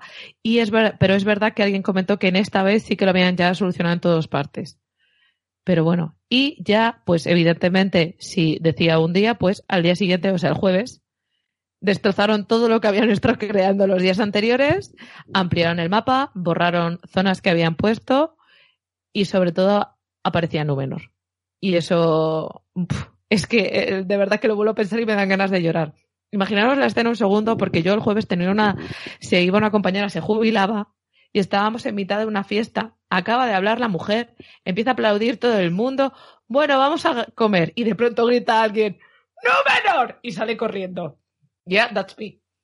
Y eso soy yo en mi trabajo. Yo recuerdo que yo estaba trabajando y además esta semana he tenido, o sea, de verdad, entre actividades y talleres y charlas que he tenido y el trabajo de normal, la verdad es que estaba bastante a tope. De hecho, el jueves tenía mucho trabajo y me encontré con millones de WhatsApps de Paula un mapa y otro mapa y no sé qué tal. Y digo, bueno, ya lo leeré en algún momento cuando tenga un rato, porque de verdad que, que no. De todas formas, esto de que hayan añadido y quitado cosas que ponían, borrado, incluido, tal, no sé qué, a mí me da un poco la sensación de que hay un becario de mapas en Amazon que se lo está pasando pipa. Pero bueno, eh, probablemente. Eh, eh, pero la felicidad. Entiendo que esto ya lo mantienen, ¿vale? Sí, porque... O sea, entiendo que lo mantienen porque que ahora borras el número de golpe ya sería como muy heavy. Pero bueno, a mí, a mí me hace ilusión. No digo que la serie tenga que ser Númenor, ¿vale? O sea, no. pero, bueno, que aparezca, o sea, que aparezca mola, porque es como la típica cosa que no existe. Sí. Es, como la típica cosa que no existe. Como solo está en la segunda edad, es un periodo muy cortito. Y tiene un, yo, yo creo que la isla de números tiene una historia muy chula y muy potente, pero de alguna manera pasa, a veces pasa un poco desapercibida para los frikis muy frikis. Entonces, el hecho de que salga es eh, como el mayor huevo de Pascua de la historia, mayor que ninguno de los que nos hemos encontrado en el tráiler de Tolkien. Sí, la verdad es que sí. Tengo que decir que sí, que va a ser esto porque ellos mismos pusieron, o sea, pusieron este mapa, quitaron todas las cosas relativas a los reinos de Gondor y de Arnor y demás, retrocedieron en casi todos los nombres y además ellos mismos cuando cuelgan el mapa, para que te lo puedas descargar, ponían bienvenidos a la segunda edad. O sea, ya no dejaban ningún tipo de, duda. y, cambiaron, y cambiaron el banner de, la cuenta de Twitter y, o sea, lo cambiaron todo. es como, creías que estábamos afinando, afinando, afinando, pues toma ya. Y ahora hago zoom hacia atrás y zasca, no menor. Y te vuelves loquísimo. Sí, el mapa es mucho más grande y tiene muchísima más información y la escala de repente es como, wow, esto es como mucho más grande de lo que estamos acostumbrados a ver. Mm. Tengo que decir que el mapa cambia por los bordes, o sea, hay gente que se ha dedicado a repasarse los bordes de los mapas y el desgaste del mapa, o sea, no es el mismo mapa, se supone. Lógicamente, lógicamente en el sentido de que salen cosas distintas. Entonces, claro, como cuando Númenor se hunde, cambia la forma de cambia la forma de EA en general y de la y claro, nos quedamos solo con la Tierra Media y la Tierra se vuelve de redonda. Sí, esta es, es una es una temporada para los terraplanistas. Esa es una historia para, para, otro podcast.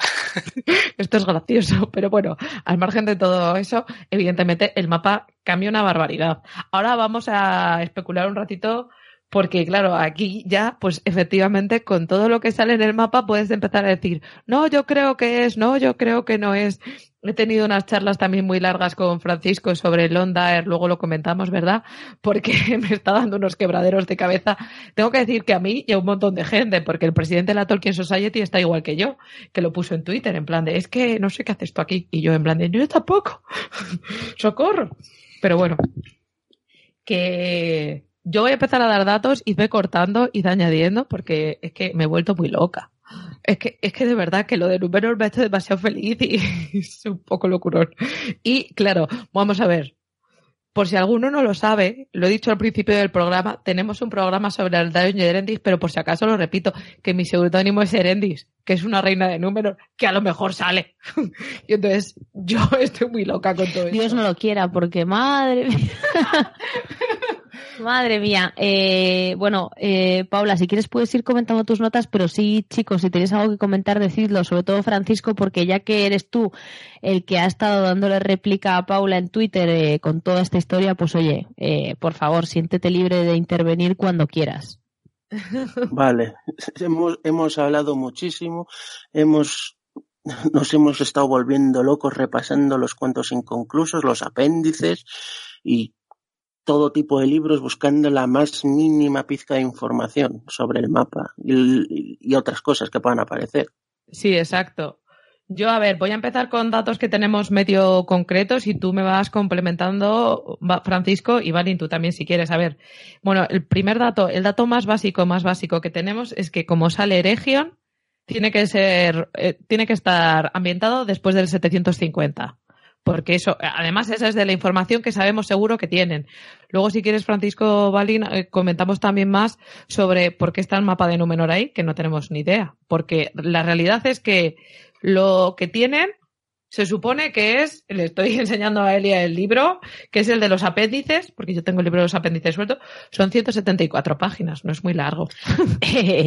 o sea, no es... Perdona, pero Peter Jackson ¿vale? Hizo tres películas de un libro muy pequeñito. Esta gente. Eso es suficientemente largo. Eso es suficientemente largo para hacer una temporada entera sobradamente.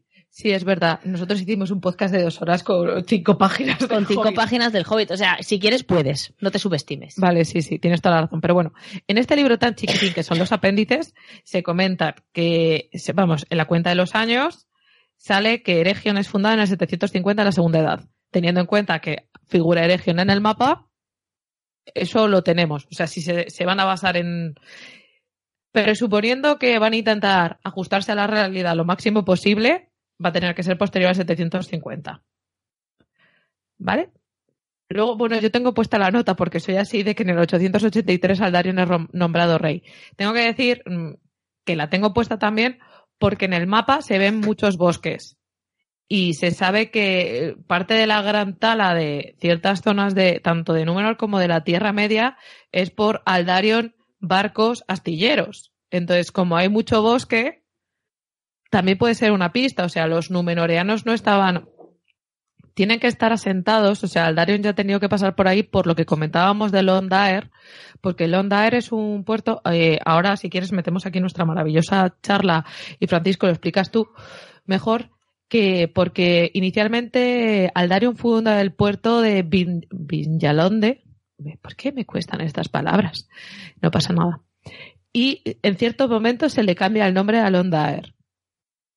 Creo que ni Francisco ni yo hemos encontrado el momento. Pero, pero que cuente mejor, Francisco, cómo va todo el nombre de este sitio y las posibles fechas que nos pueden dar para, para acotar. Y yo luego rebato si eso. Jaja.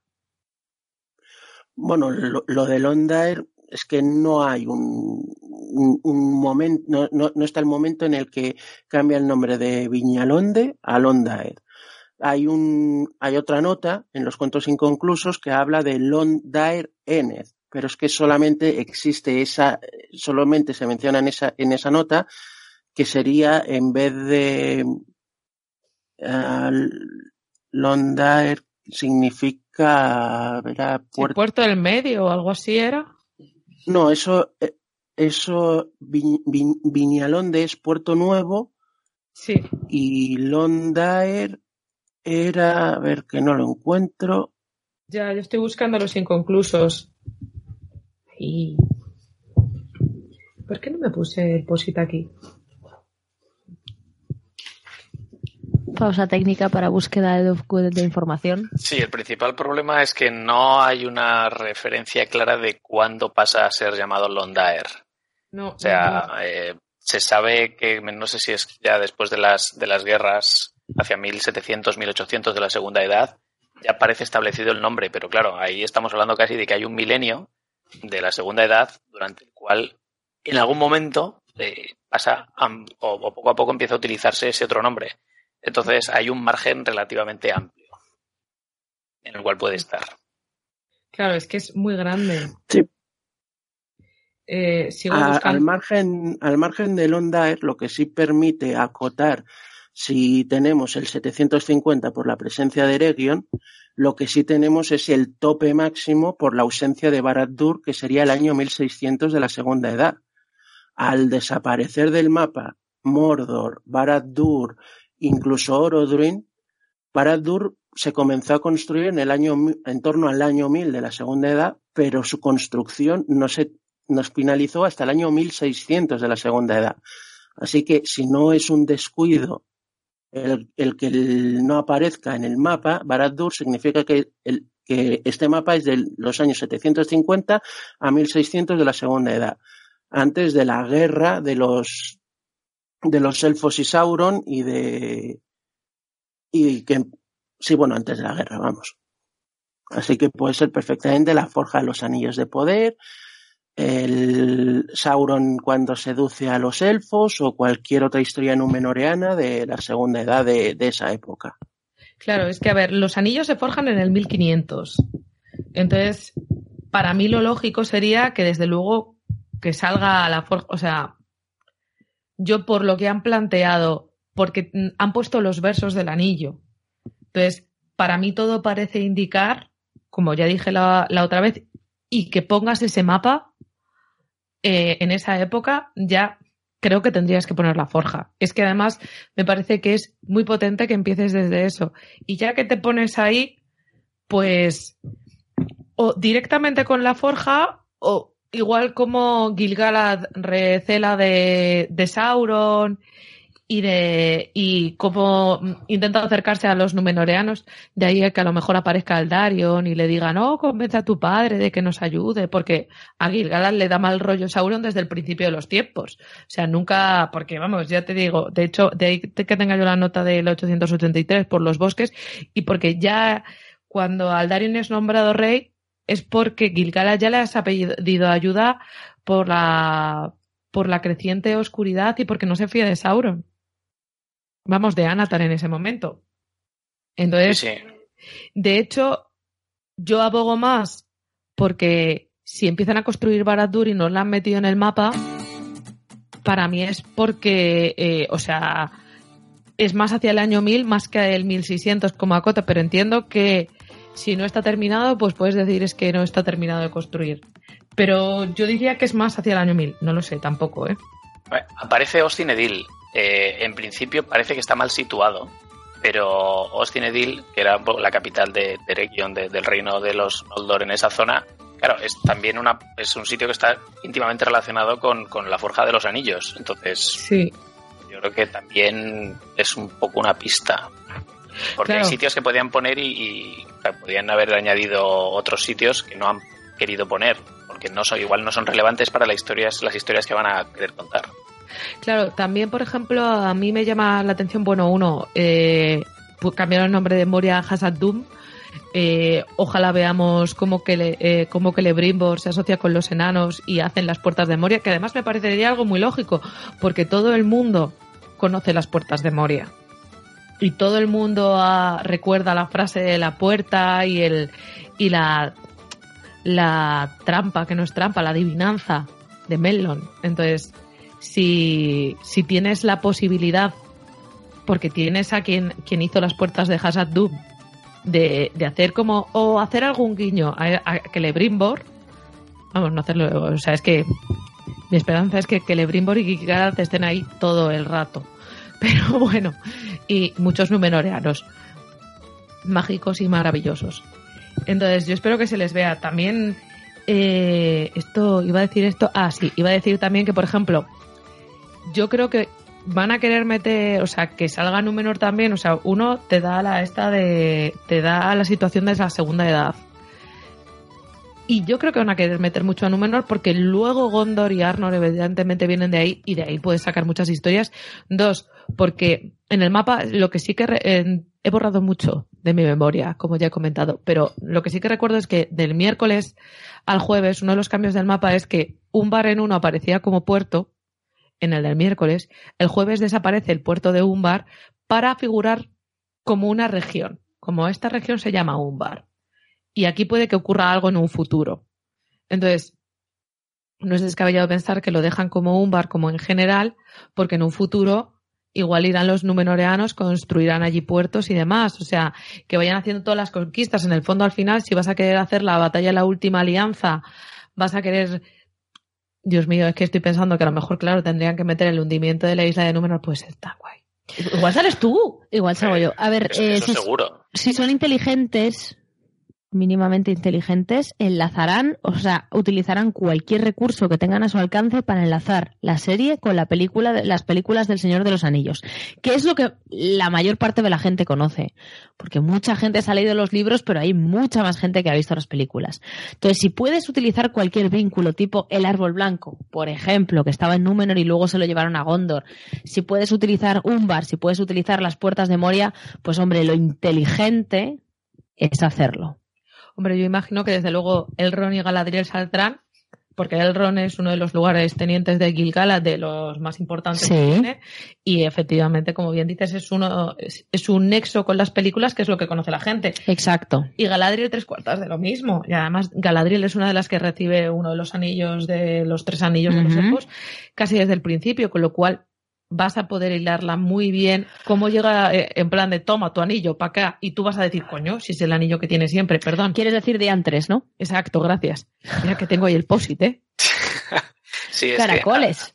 Ahí está el anillo. Ya, en las, en, en las películas nos contaron así muy, muy de pasada el tema de la forja de los anillos, ¿no? En lo que es la, me parece que es la, la, la intro, ¿no? Los primeros cinco Sí, pero de la vamos. primera peli y tal. La, la forja de los anillos y la guerra de la última alianza. Eh, pero, claro, eso yo creo que no es suficiente conexión. eh, no, no, o sea, no hacer una conexión emocional, pero no es, creo que no es suficiente conexión como para enlazar. Pero Mucha yo- gente dice, ah, esto es de Señor de los Anillos, vale. Pero creo que eh, como se han ido tan atrás en el tiempo, sino que se han ido hasta, hasta la, la segunda edad, si realmente la hacen de, de esto, es lo que dices tú, Elia. O sea, necesitan eh, que haya eh, un hilo conductor, una conexión, que la gente, o sea, que toda la gente que vaya a ver la serie pueda conectar o, o que haya una continuidad entre unas cosas y otras. Entre lo que ya conocemos de las, de las películas y lo que nos van a contar aquí. Lo que me da miedo es que hagan rarunadas. Bueno, es O sea, rarunadas del tipo que digan, bueno, algún hobbit tendrá que aparecer, ¿no? Para que la gente relacione. Y mí me da un infarto, ¿no? Pero bueno, Yo aspiro a que pongan enanos que no sean alivio cómico y payasos. Sí, yo también, Pues, hombre, tienes un eh, que tiene que ser muy interesante. pues nada, espera, espera cómodamente sentada. Espera No, no lo sé. sentado, ¿no? No, no lo sé, no lo sé, pero es que Si es que la imagen ha sido, ha sido destruida por, por seis películas, nada menos. Es que es muy difícil quitarte eso encima. Bueno, yo espero que algo aparezca. De hecho, iba a decir que en los apéndices, eh, apéndices se cuenta que entre los enanos se decía que los siete les habían llegado a través de los elfos. O sea, como que evidentemente vienen de los siete de los enanos que vienen de Eregion a través de Celebrimbor, aunque los hubiese tocado evidentemente Anatar. Entonces, no sería tan descabellado que apareciesen dándole los siete anillos, igual que yo también vería muy lógico que se viesen cómo a quienes se les dan los nueve y la conversión, o sea, porque creo que es otro nexo, nexo muy potente, o sea, crear a los Nazgûl, ¿de dónde vienen los Nazgûl? Son uno de los grandes villanos, o sea, si tú Son piensas... todos en- antiguos numeroreanos, seguro. Claro, sí, sí, sí. De hecho, de lo que queda de Tolkien, Tolkien menciona que algunos eran numenoreanos. No sé si todos. Aquí lo serán todos. aquí los eran todos. Bueno, hasta, hasta el oriental raro, nada, todos. todos, todos. eran numenoreanos. Bueno, no me voy a meter ahí. Pero evidentemente, si tú piensas en las películas del Señor de los Anillos, los malos son Sauron, que es un ojo que está ahí, pero lo que a la gente le da miedo de verdad y lo que le asusta y de lo que huyen son de los Nazgûl, del ejército de los Urujai y de los Nazgûl. O sea, tú la primera película ves a los Urujai al final del todo. Lo Sí. que estás toda la película que te cansas de tensión son esos seres que son transparentes, que solo les puedes ver si te pones el anillo y demás. ¿Cómo, cómo Sí, eran esos seres? ¿Cómo llegaron ahí? Son los Es- enemigos que tienen continuidad. No, no, sí está claro que es, pero si estamos de acuerdo que todo lo que puedan usar que les sirva para hilar, eh, yo me imagino que lo usarán porque les, les beneficia. Y no sé si tenéis algo más que queráis comentar sobre Bueno, lo que salió. Yo ah, solo es un comentario muy chorri, ¿no? Porque cuando amplié el mapa, solo me llamó mucho la atención que Andunie no se encuentra en el mapa de Númenor. A ver, Andunie, para los que no sepáis mucho de la historia de Númenor, es que Eli se ríe. Pero es que están todas las, o sea, de todas las ciudades importantes de Númenor, la única que falta es Andunie. Déjame repasar el mapa porque claro, yo eh, yo lo vi en general como si no me fuese la vida en ello y, y oye, que a lo mejor me salte algo. ¿Que sale Romena y Armenelos y todo eso o qué? Claro, sale en Romena, sale Armenelos, pero no, no sé por qué no sale Andunie. Y bueno, para los que no lo sepan, de la línea... Dios mío, ¿cómo puede ver algo aquí? Porque no lo veo ahí. Dame un segundo, vete al Twitter. Bueno, da igual, seguid. Seguid. en, el- en Andunie es de donde provienen los eh, eh, el Endil, que algunos igual sabéis que es el padre de Isildur. Te lo están pasando por aquí. Eli. Magnífico. Entonces, eh, que no aparezca de donde vienen luego los que serán los reyes de Gondor y de Arnor es como, pero ¿por qué se han saltado a Andunie? Se les habrá pasado, ya lo pondrán. Sí, igual lo no han paran de, no paran igual- de añadir igual les han cosas. cedido por algún extraño motivo, porque esta era una cosa que es verdad que quería comentar también con, que lo he comentado con Francisco en plan de, ¿cómo narices han conseguido los derechos de, de- porque ellos tenían los derechos de los apéndices, pero el mapa de Númenor no están los derechos de los apéndices y de otro montón de cosas, ¿verdad? Sí, es que está claro que, que Amazon ha llegado a un acuerdo adicional con Tolkien State o que Tolkien State les va a permitir utilizar material de otros libros, además del del Señor de los Anillos y de los apéndices.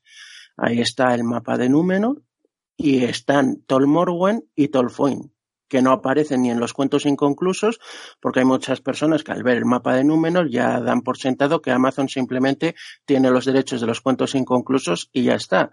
Pero es que ni Tolfuin ni Tol Morwen aparecen en los cuentos inconclusos, así que ya están usando material de otros libros. Y están las cordilleras montañosas, la, la que apareció, que está, que está desde el primer mapa del este, que serían las Orocarni, las montañas rojas, y luego otras dos cordilleras al sur, la, una que es en la zona costera, todo el sur, desde Gondor, desde Gondor del sur hasta la región que llaman Umbar, que serían las montañas grises, pero no las montañas grises de, de Mithrim del norte de, de Robanion, sino otras montañas grises que solamente se mencionan en el Ambarcanta, en, en la formación de la Tierra Media. Y luego en Can, a la, en la esquina inferior derecha del mapa, otra cordillera montañosa más no tan definida, que serían las montañas amarillas, que también solo salen en, en la formación de la Tierra Media. Claro, en, el mapa todavía no han usado esos nombres. Así que, que queda ver lo que va a pasar y queda ver si Tolkien State les va a permitir utilizar algo más además de los nombres y del mapa de Númenor. Yo pienso que lo que les van a permitir es utilizar material de los cuentos inconclusos o del Silmarillion, pequeños fragmentos de historias que aparecen en los apéndices del Señor de los Anillos para completar es, esa información y, y, ya está. Sí, yo me imagino que probablemente vayan, o sea, a lo mejor llegaron y dijeron, oye, nos parece muy interesante lo de la forja de los anillos, porque eso se ve en la cuenta de los años, pero donde realmente está desarrollado está en el Silmarillion y yo, bueno, personalmente esta conversación también la he tenido con Francisco. A mí me parece que casi os traigo más información, quizás es por gusto personal, de los cuentos inconclusos. Es que, de hecho, en el Silmarillion creo que lo de la forja de los anillos y la batalla por los anillos es como una página de Silmarillion, mm. pero en los inconclusos son cuatro. Sí, está mejor en los inconclusos. Me parece que está más desarrollada en los inconclusos para mi criterio personal. Entonces, igual eso les dijeron, nos gustaría hacer esto, mm, nos dais permiso para desarrollar esta parte, para coger esta información, o nos lo inventamos, porque claro, además tienes ahí la ventaja de decir, si no me das permiso, mm, hago lo que me sale del pie. Y entonces a lo mejor la Tolkien este dijo, prefiero que lo cuentes bien. Menos en ese sentido, si les, con que les enseñaran lo que hicieron los del juego de la, de la Tierra Media Sombras de Guerra, donde ponían a, a Nazgûl, a Isildur o a Hel mano martillo, pues claro, dijeron, no, no, te lo cedemos para poner eso. Para, que, Isildur, que Isildur fuera uno de los Nazgûl. Ya, hijo mío, hijo mío, es que ese mira, ese videojuego está muy bien, como videojuego. ella la araña, vamos, o sea, a menudo pibón, ¿eh? Todavía, o sea, eso todavía lo tengo súper clavado.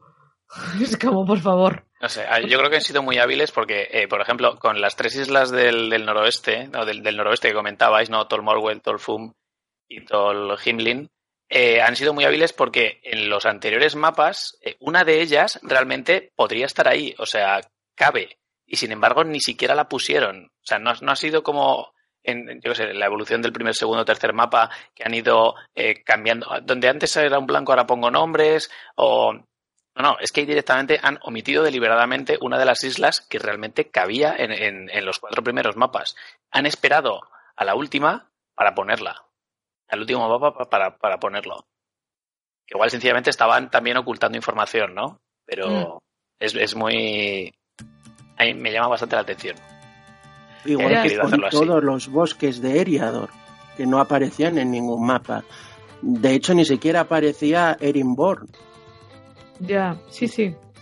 Sí, sí, que ese se supone que, que, que no había desaparecido en, en, esa época. No, no, salen los mapas de la tercera edad de que acompañan al Señor de los Anillos. Claro, yo aquí también tengo un poco la, la duda de si estamos elucubrando demasiado y estamos dando por supuesto que han querido hacer algo que luego igual es un error o un despiste. ¿no? Que, que, a veces también con estas cosas pasa. Sí, o sea, yo por ejemplo, de hecho el otro día le decía, yo creo que te lo comenté, ¿no, Francisco? Que por ejemplo lo de Londaer, a lo mejor nosotros nos estamos volviendo loquísimos, oh Dios mío, ¿cuándo cambia el nombre? Ya y luego recordé el maravilloso momento en que los de HBO decidieron que no podían llamar a un personaje Asa y a otro Osa porque la gente no lo iba a entender, entonces decidieron cambiar a Asa por Yara en plan de esas cosas. Entonces digo, a lo mejor piensan que si un sitio se llama Villalonde y tres capítulos después lo tienes que llamar Londaer, la gente se va a volver loquísima, así que directamente pon Londaer. Y entonces, y, lo digo que en el sentido de que igual la, las elucubraciones en torno a ciertas cosas, nosotros pensamos, oh Dios mío, lo están cuidando muchísimo y a lo mejor lo están cuidando muchísimo, pero también, también Amazon está en Estados Unidos y los sí, americanos. Tampoco hay que ver eh, conspiraciones donde igual no las hay, ¿no? Sí, sí, exacto. Hombre, yo si me pedís mi opinión sobre si se está rayando mucho, pues. Tú dirías que sí. pues la tengo clara, ¿vale? no, no, yo también lo tengo claro. Nos hemos rayado muchísimo. Pero bueno, pero es que, yo creo que. Han, pero, jugado, pero, han jugado a eso. O sea, pero a eso. era claro que era lo que querían. Un mes. Está claro que querían eso, o sea, querían tener a un montón de, de, de frikis y que nadie se sienta ofendido porque yo me, me denomino, autodenomino así, eh, pensando sobre esto y, y, pegando botes cada vez que sale a un mapa nuevo.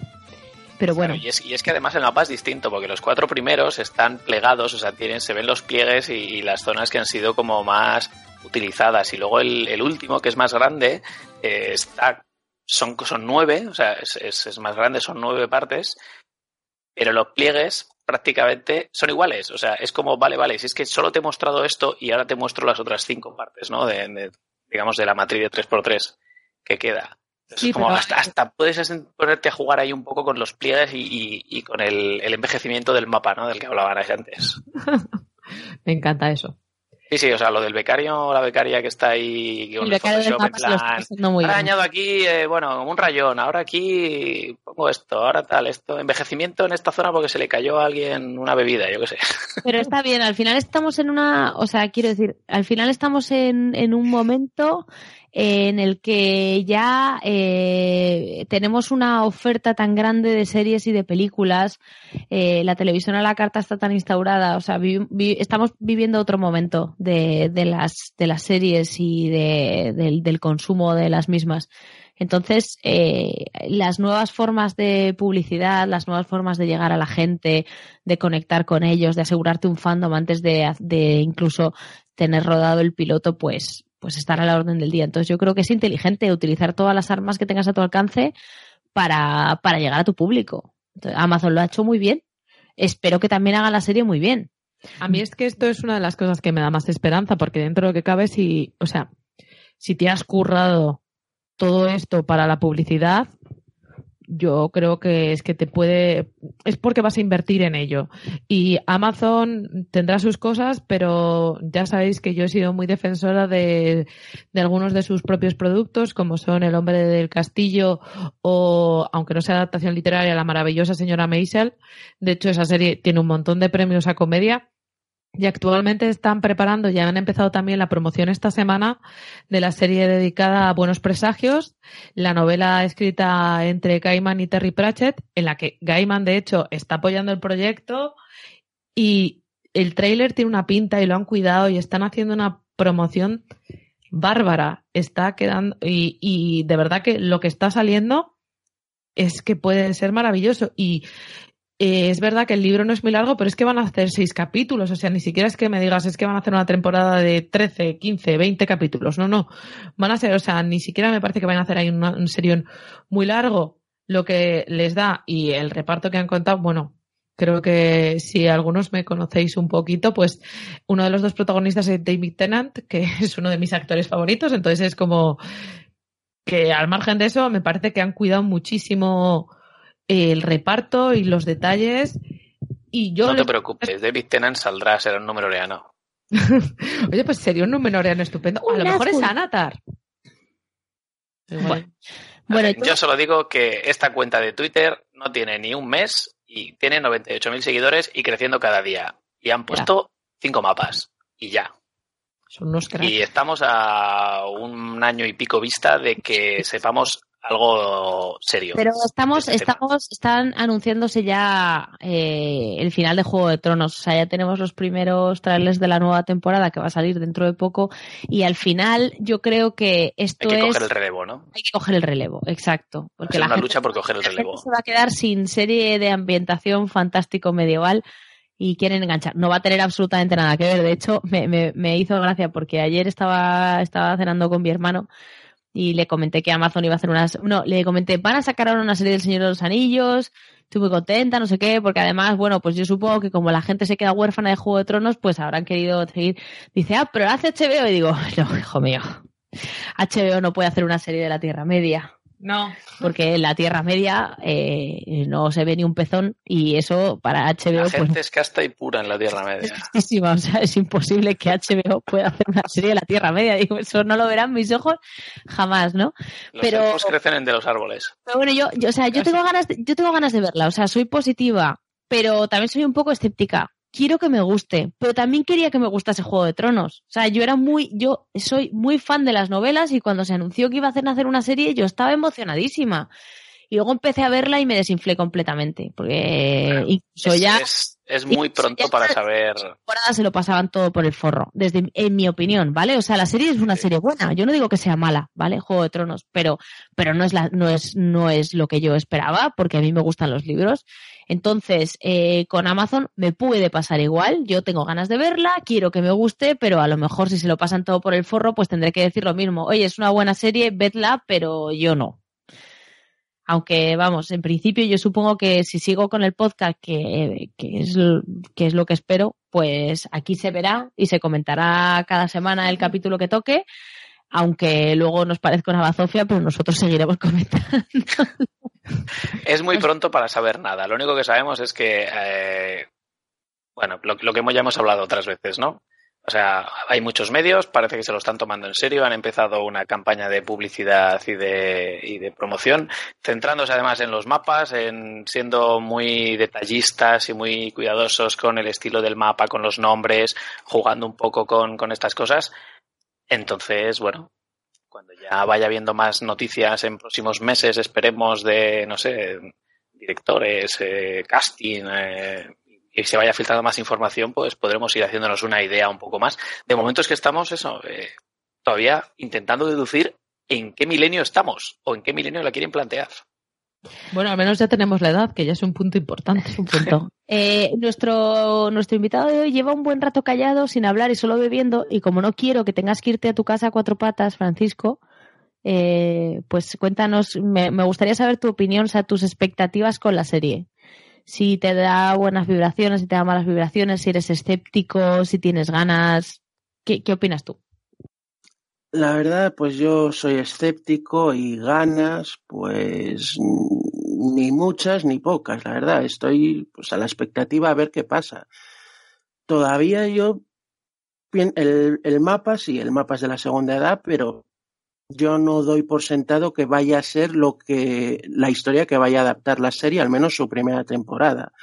Igual nos están vacilando a todos y esto es solo un mapa antiguo que, ve un personaje en una biblioteca de Rivendell, de Minas Tirith, de Rohan o de donde sea.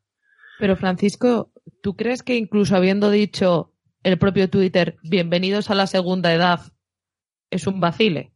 Te lo pregunto de verdad, o sea, yo cuando me decían, no, no, igual, de hecho, cuando he hablado contigo de, no, no, igual nos están vacilando, yo creo que lo hablamos el miércoles y demás, eh, podía pensar que a lo mejor era eso. Pero cuando la cuenta dice, bienvenidos a la segunda edad, yo ya sobreentiendo que es que me estás diciendo, vamos a, vamos a irnos a la segunda edad. Es que puede ser que la, la serie sea sobre cualquier historia y, en, y hagan un flashback donde aparezca la segunda edad, donde se vea el mapa y digan, sí, bienvenidos a la segunda edad. Sale mm, 20 minutos en el primer capítulo y se acabó, por poner un ejemplo. O igual no, igual todo esto está de verdad inventado, pues eso, a mediados de la segunda edad. Y luego el mapa, pues como comentaba Balin, tenía algún pequeño defecto, como lo de Austin Edil, que debería estar más al oeste, de hecho está donde debería estar Zarbat. No se les olvidó borrar todos los caminos del mapa. Es curioso porque se ven los caminos que deberían llevar a Minas Anor, el que lleva al Moranon, y ahí no hay nada. Y sobre el mapa, pues eh, todo, todas las especulaciones que comentábamos antes de Londaer, que nos hemos quedado antes callados buscando los datos, es que hay varias notas en los cuentos inconclusos al respecto y casi todas son contradictorias entre sí. En unas, por ejemplo, mencionan que cuan- durante la guerra, tras la guerra de los elfos y, y Sauron, que Tarminastir, el rey de Númenor, envió la ayuda allí que desembarcaron en Londaer, cuando según la línea de Elros de los cuentos inconclusos, Tarminastir no fue rey hasta 34 años después, si no me equivoco, hasta 1734, 1731, no lo recuerdo. Hay contradicciones. También lo de los siete, de los siete anillos, creo que en los cuentos inconclusos también hay una nota cuando Sauron captura a Celebrimbor y lo, y lo tortura para sacar la información, consigue que Celebrimbor le diga dónde están los siete anillos, aunque no se dice que luego si Sauron los encuentra o no, posiblemente los encuentra y es el, el que se los entrega a los, a, a los enanos, pero Celebrimbor no le llega a revelar dónde están los tres anillos, que era lo que más le interesaba a Sauron, y después es cuando se lo carga y se lo lleva colgado como estandarte de su ejército pero son notas contradictorias lo que hay en los cuentos inconclusos con lo que hay en el Silmarillion e incluso con lo que hay en los apéndices del Señor de los Anillos. Y aunar todo eso va a ser muy complicado. Según, espera, te corto, pero es que me he metido a mirar lo de los inconclusos, Pone, allí Sauron se apoderó de los nueve anillos y algunos otros trabajos de los de Mirdain, pero los siete y los tres no pudo encontrarlos. Eh, y le reveló dónde estaban los dónde se encontraban los siete. Yo entiendo que es que le reveló quién tenía, a quién le había dado los siete, porque te dice después que no reveló dónde se encontraban los tres, y los tres estaban en posesión de personas. O sea, bueno, de personas no de elfos. Entonces, lo digo un poco porque yo creo que estas cosas a veces son un poco de que lo que cada uno comprende. Entonces, yo nunca lo he visto contradictorio lo de la cuenta de los años con los inconclusos porque yo siempre he entendido ahí que tanto la, o sea, que digan que los elfos le dieron los siete a los enanos y que aquí te digan que, que Lebrimbor sí que reveló dónde estaban los siete es que le dijo lo tiene Balin, Gimli, Gloin, Dain, uno, dos, siete, no sé he empezado a decir nombres al azar, evidentemente. la, gracia de todo esto es que, por ejemplo, en Juego de Tronos tú puedes comparar la serie con el texto escrito, que está clarísimo. Con Tolkien no nos pasa eso, porque tenemos eh, la historia de dos anillos, vale de la tercera edad, pero todo lo anterior hay, como comentáis, es que hay múltiples fuentes, distintos reescritos eh, adaptaciones que no tenemos el texto original, sino lo que luego Christopher Tolkien, el hijo, eh, se publicó varias versiones, cosas que son incongruentes. Corrientes de pensamiento, que diría Eleder. Entonces, eh, nos vamos a divertir mucho. si realmente es de la segunda edad, nos vamos a, vamos, va a ser muy entretenido ver también qué interpretaciones van a hacer de, de los textos originales o de los múltiples textos distintos que hay. Yo no sé, creo que es muy pronto para, decir nada. Creo que de momento lo que estoy viendo de cómo se están planteando el proyecto me gusta. Pero bueno, tenemos unos cuantos años por delante para hablar de todo esto.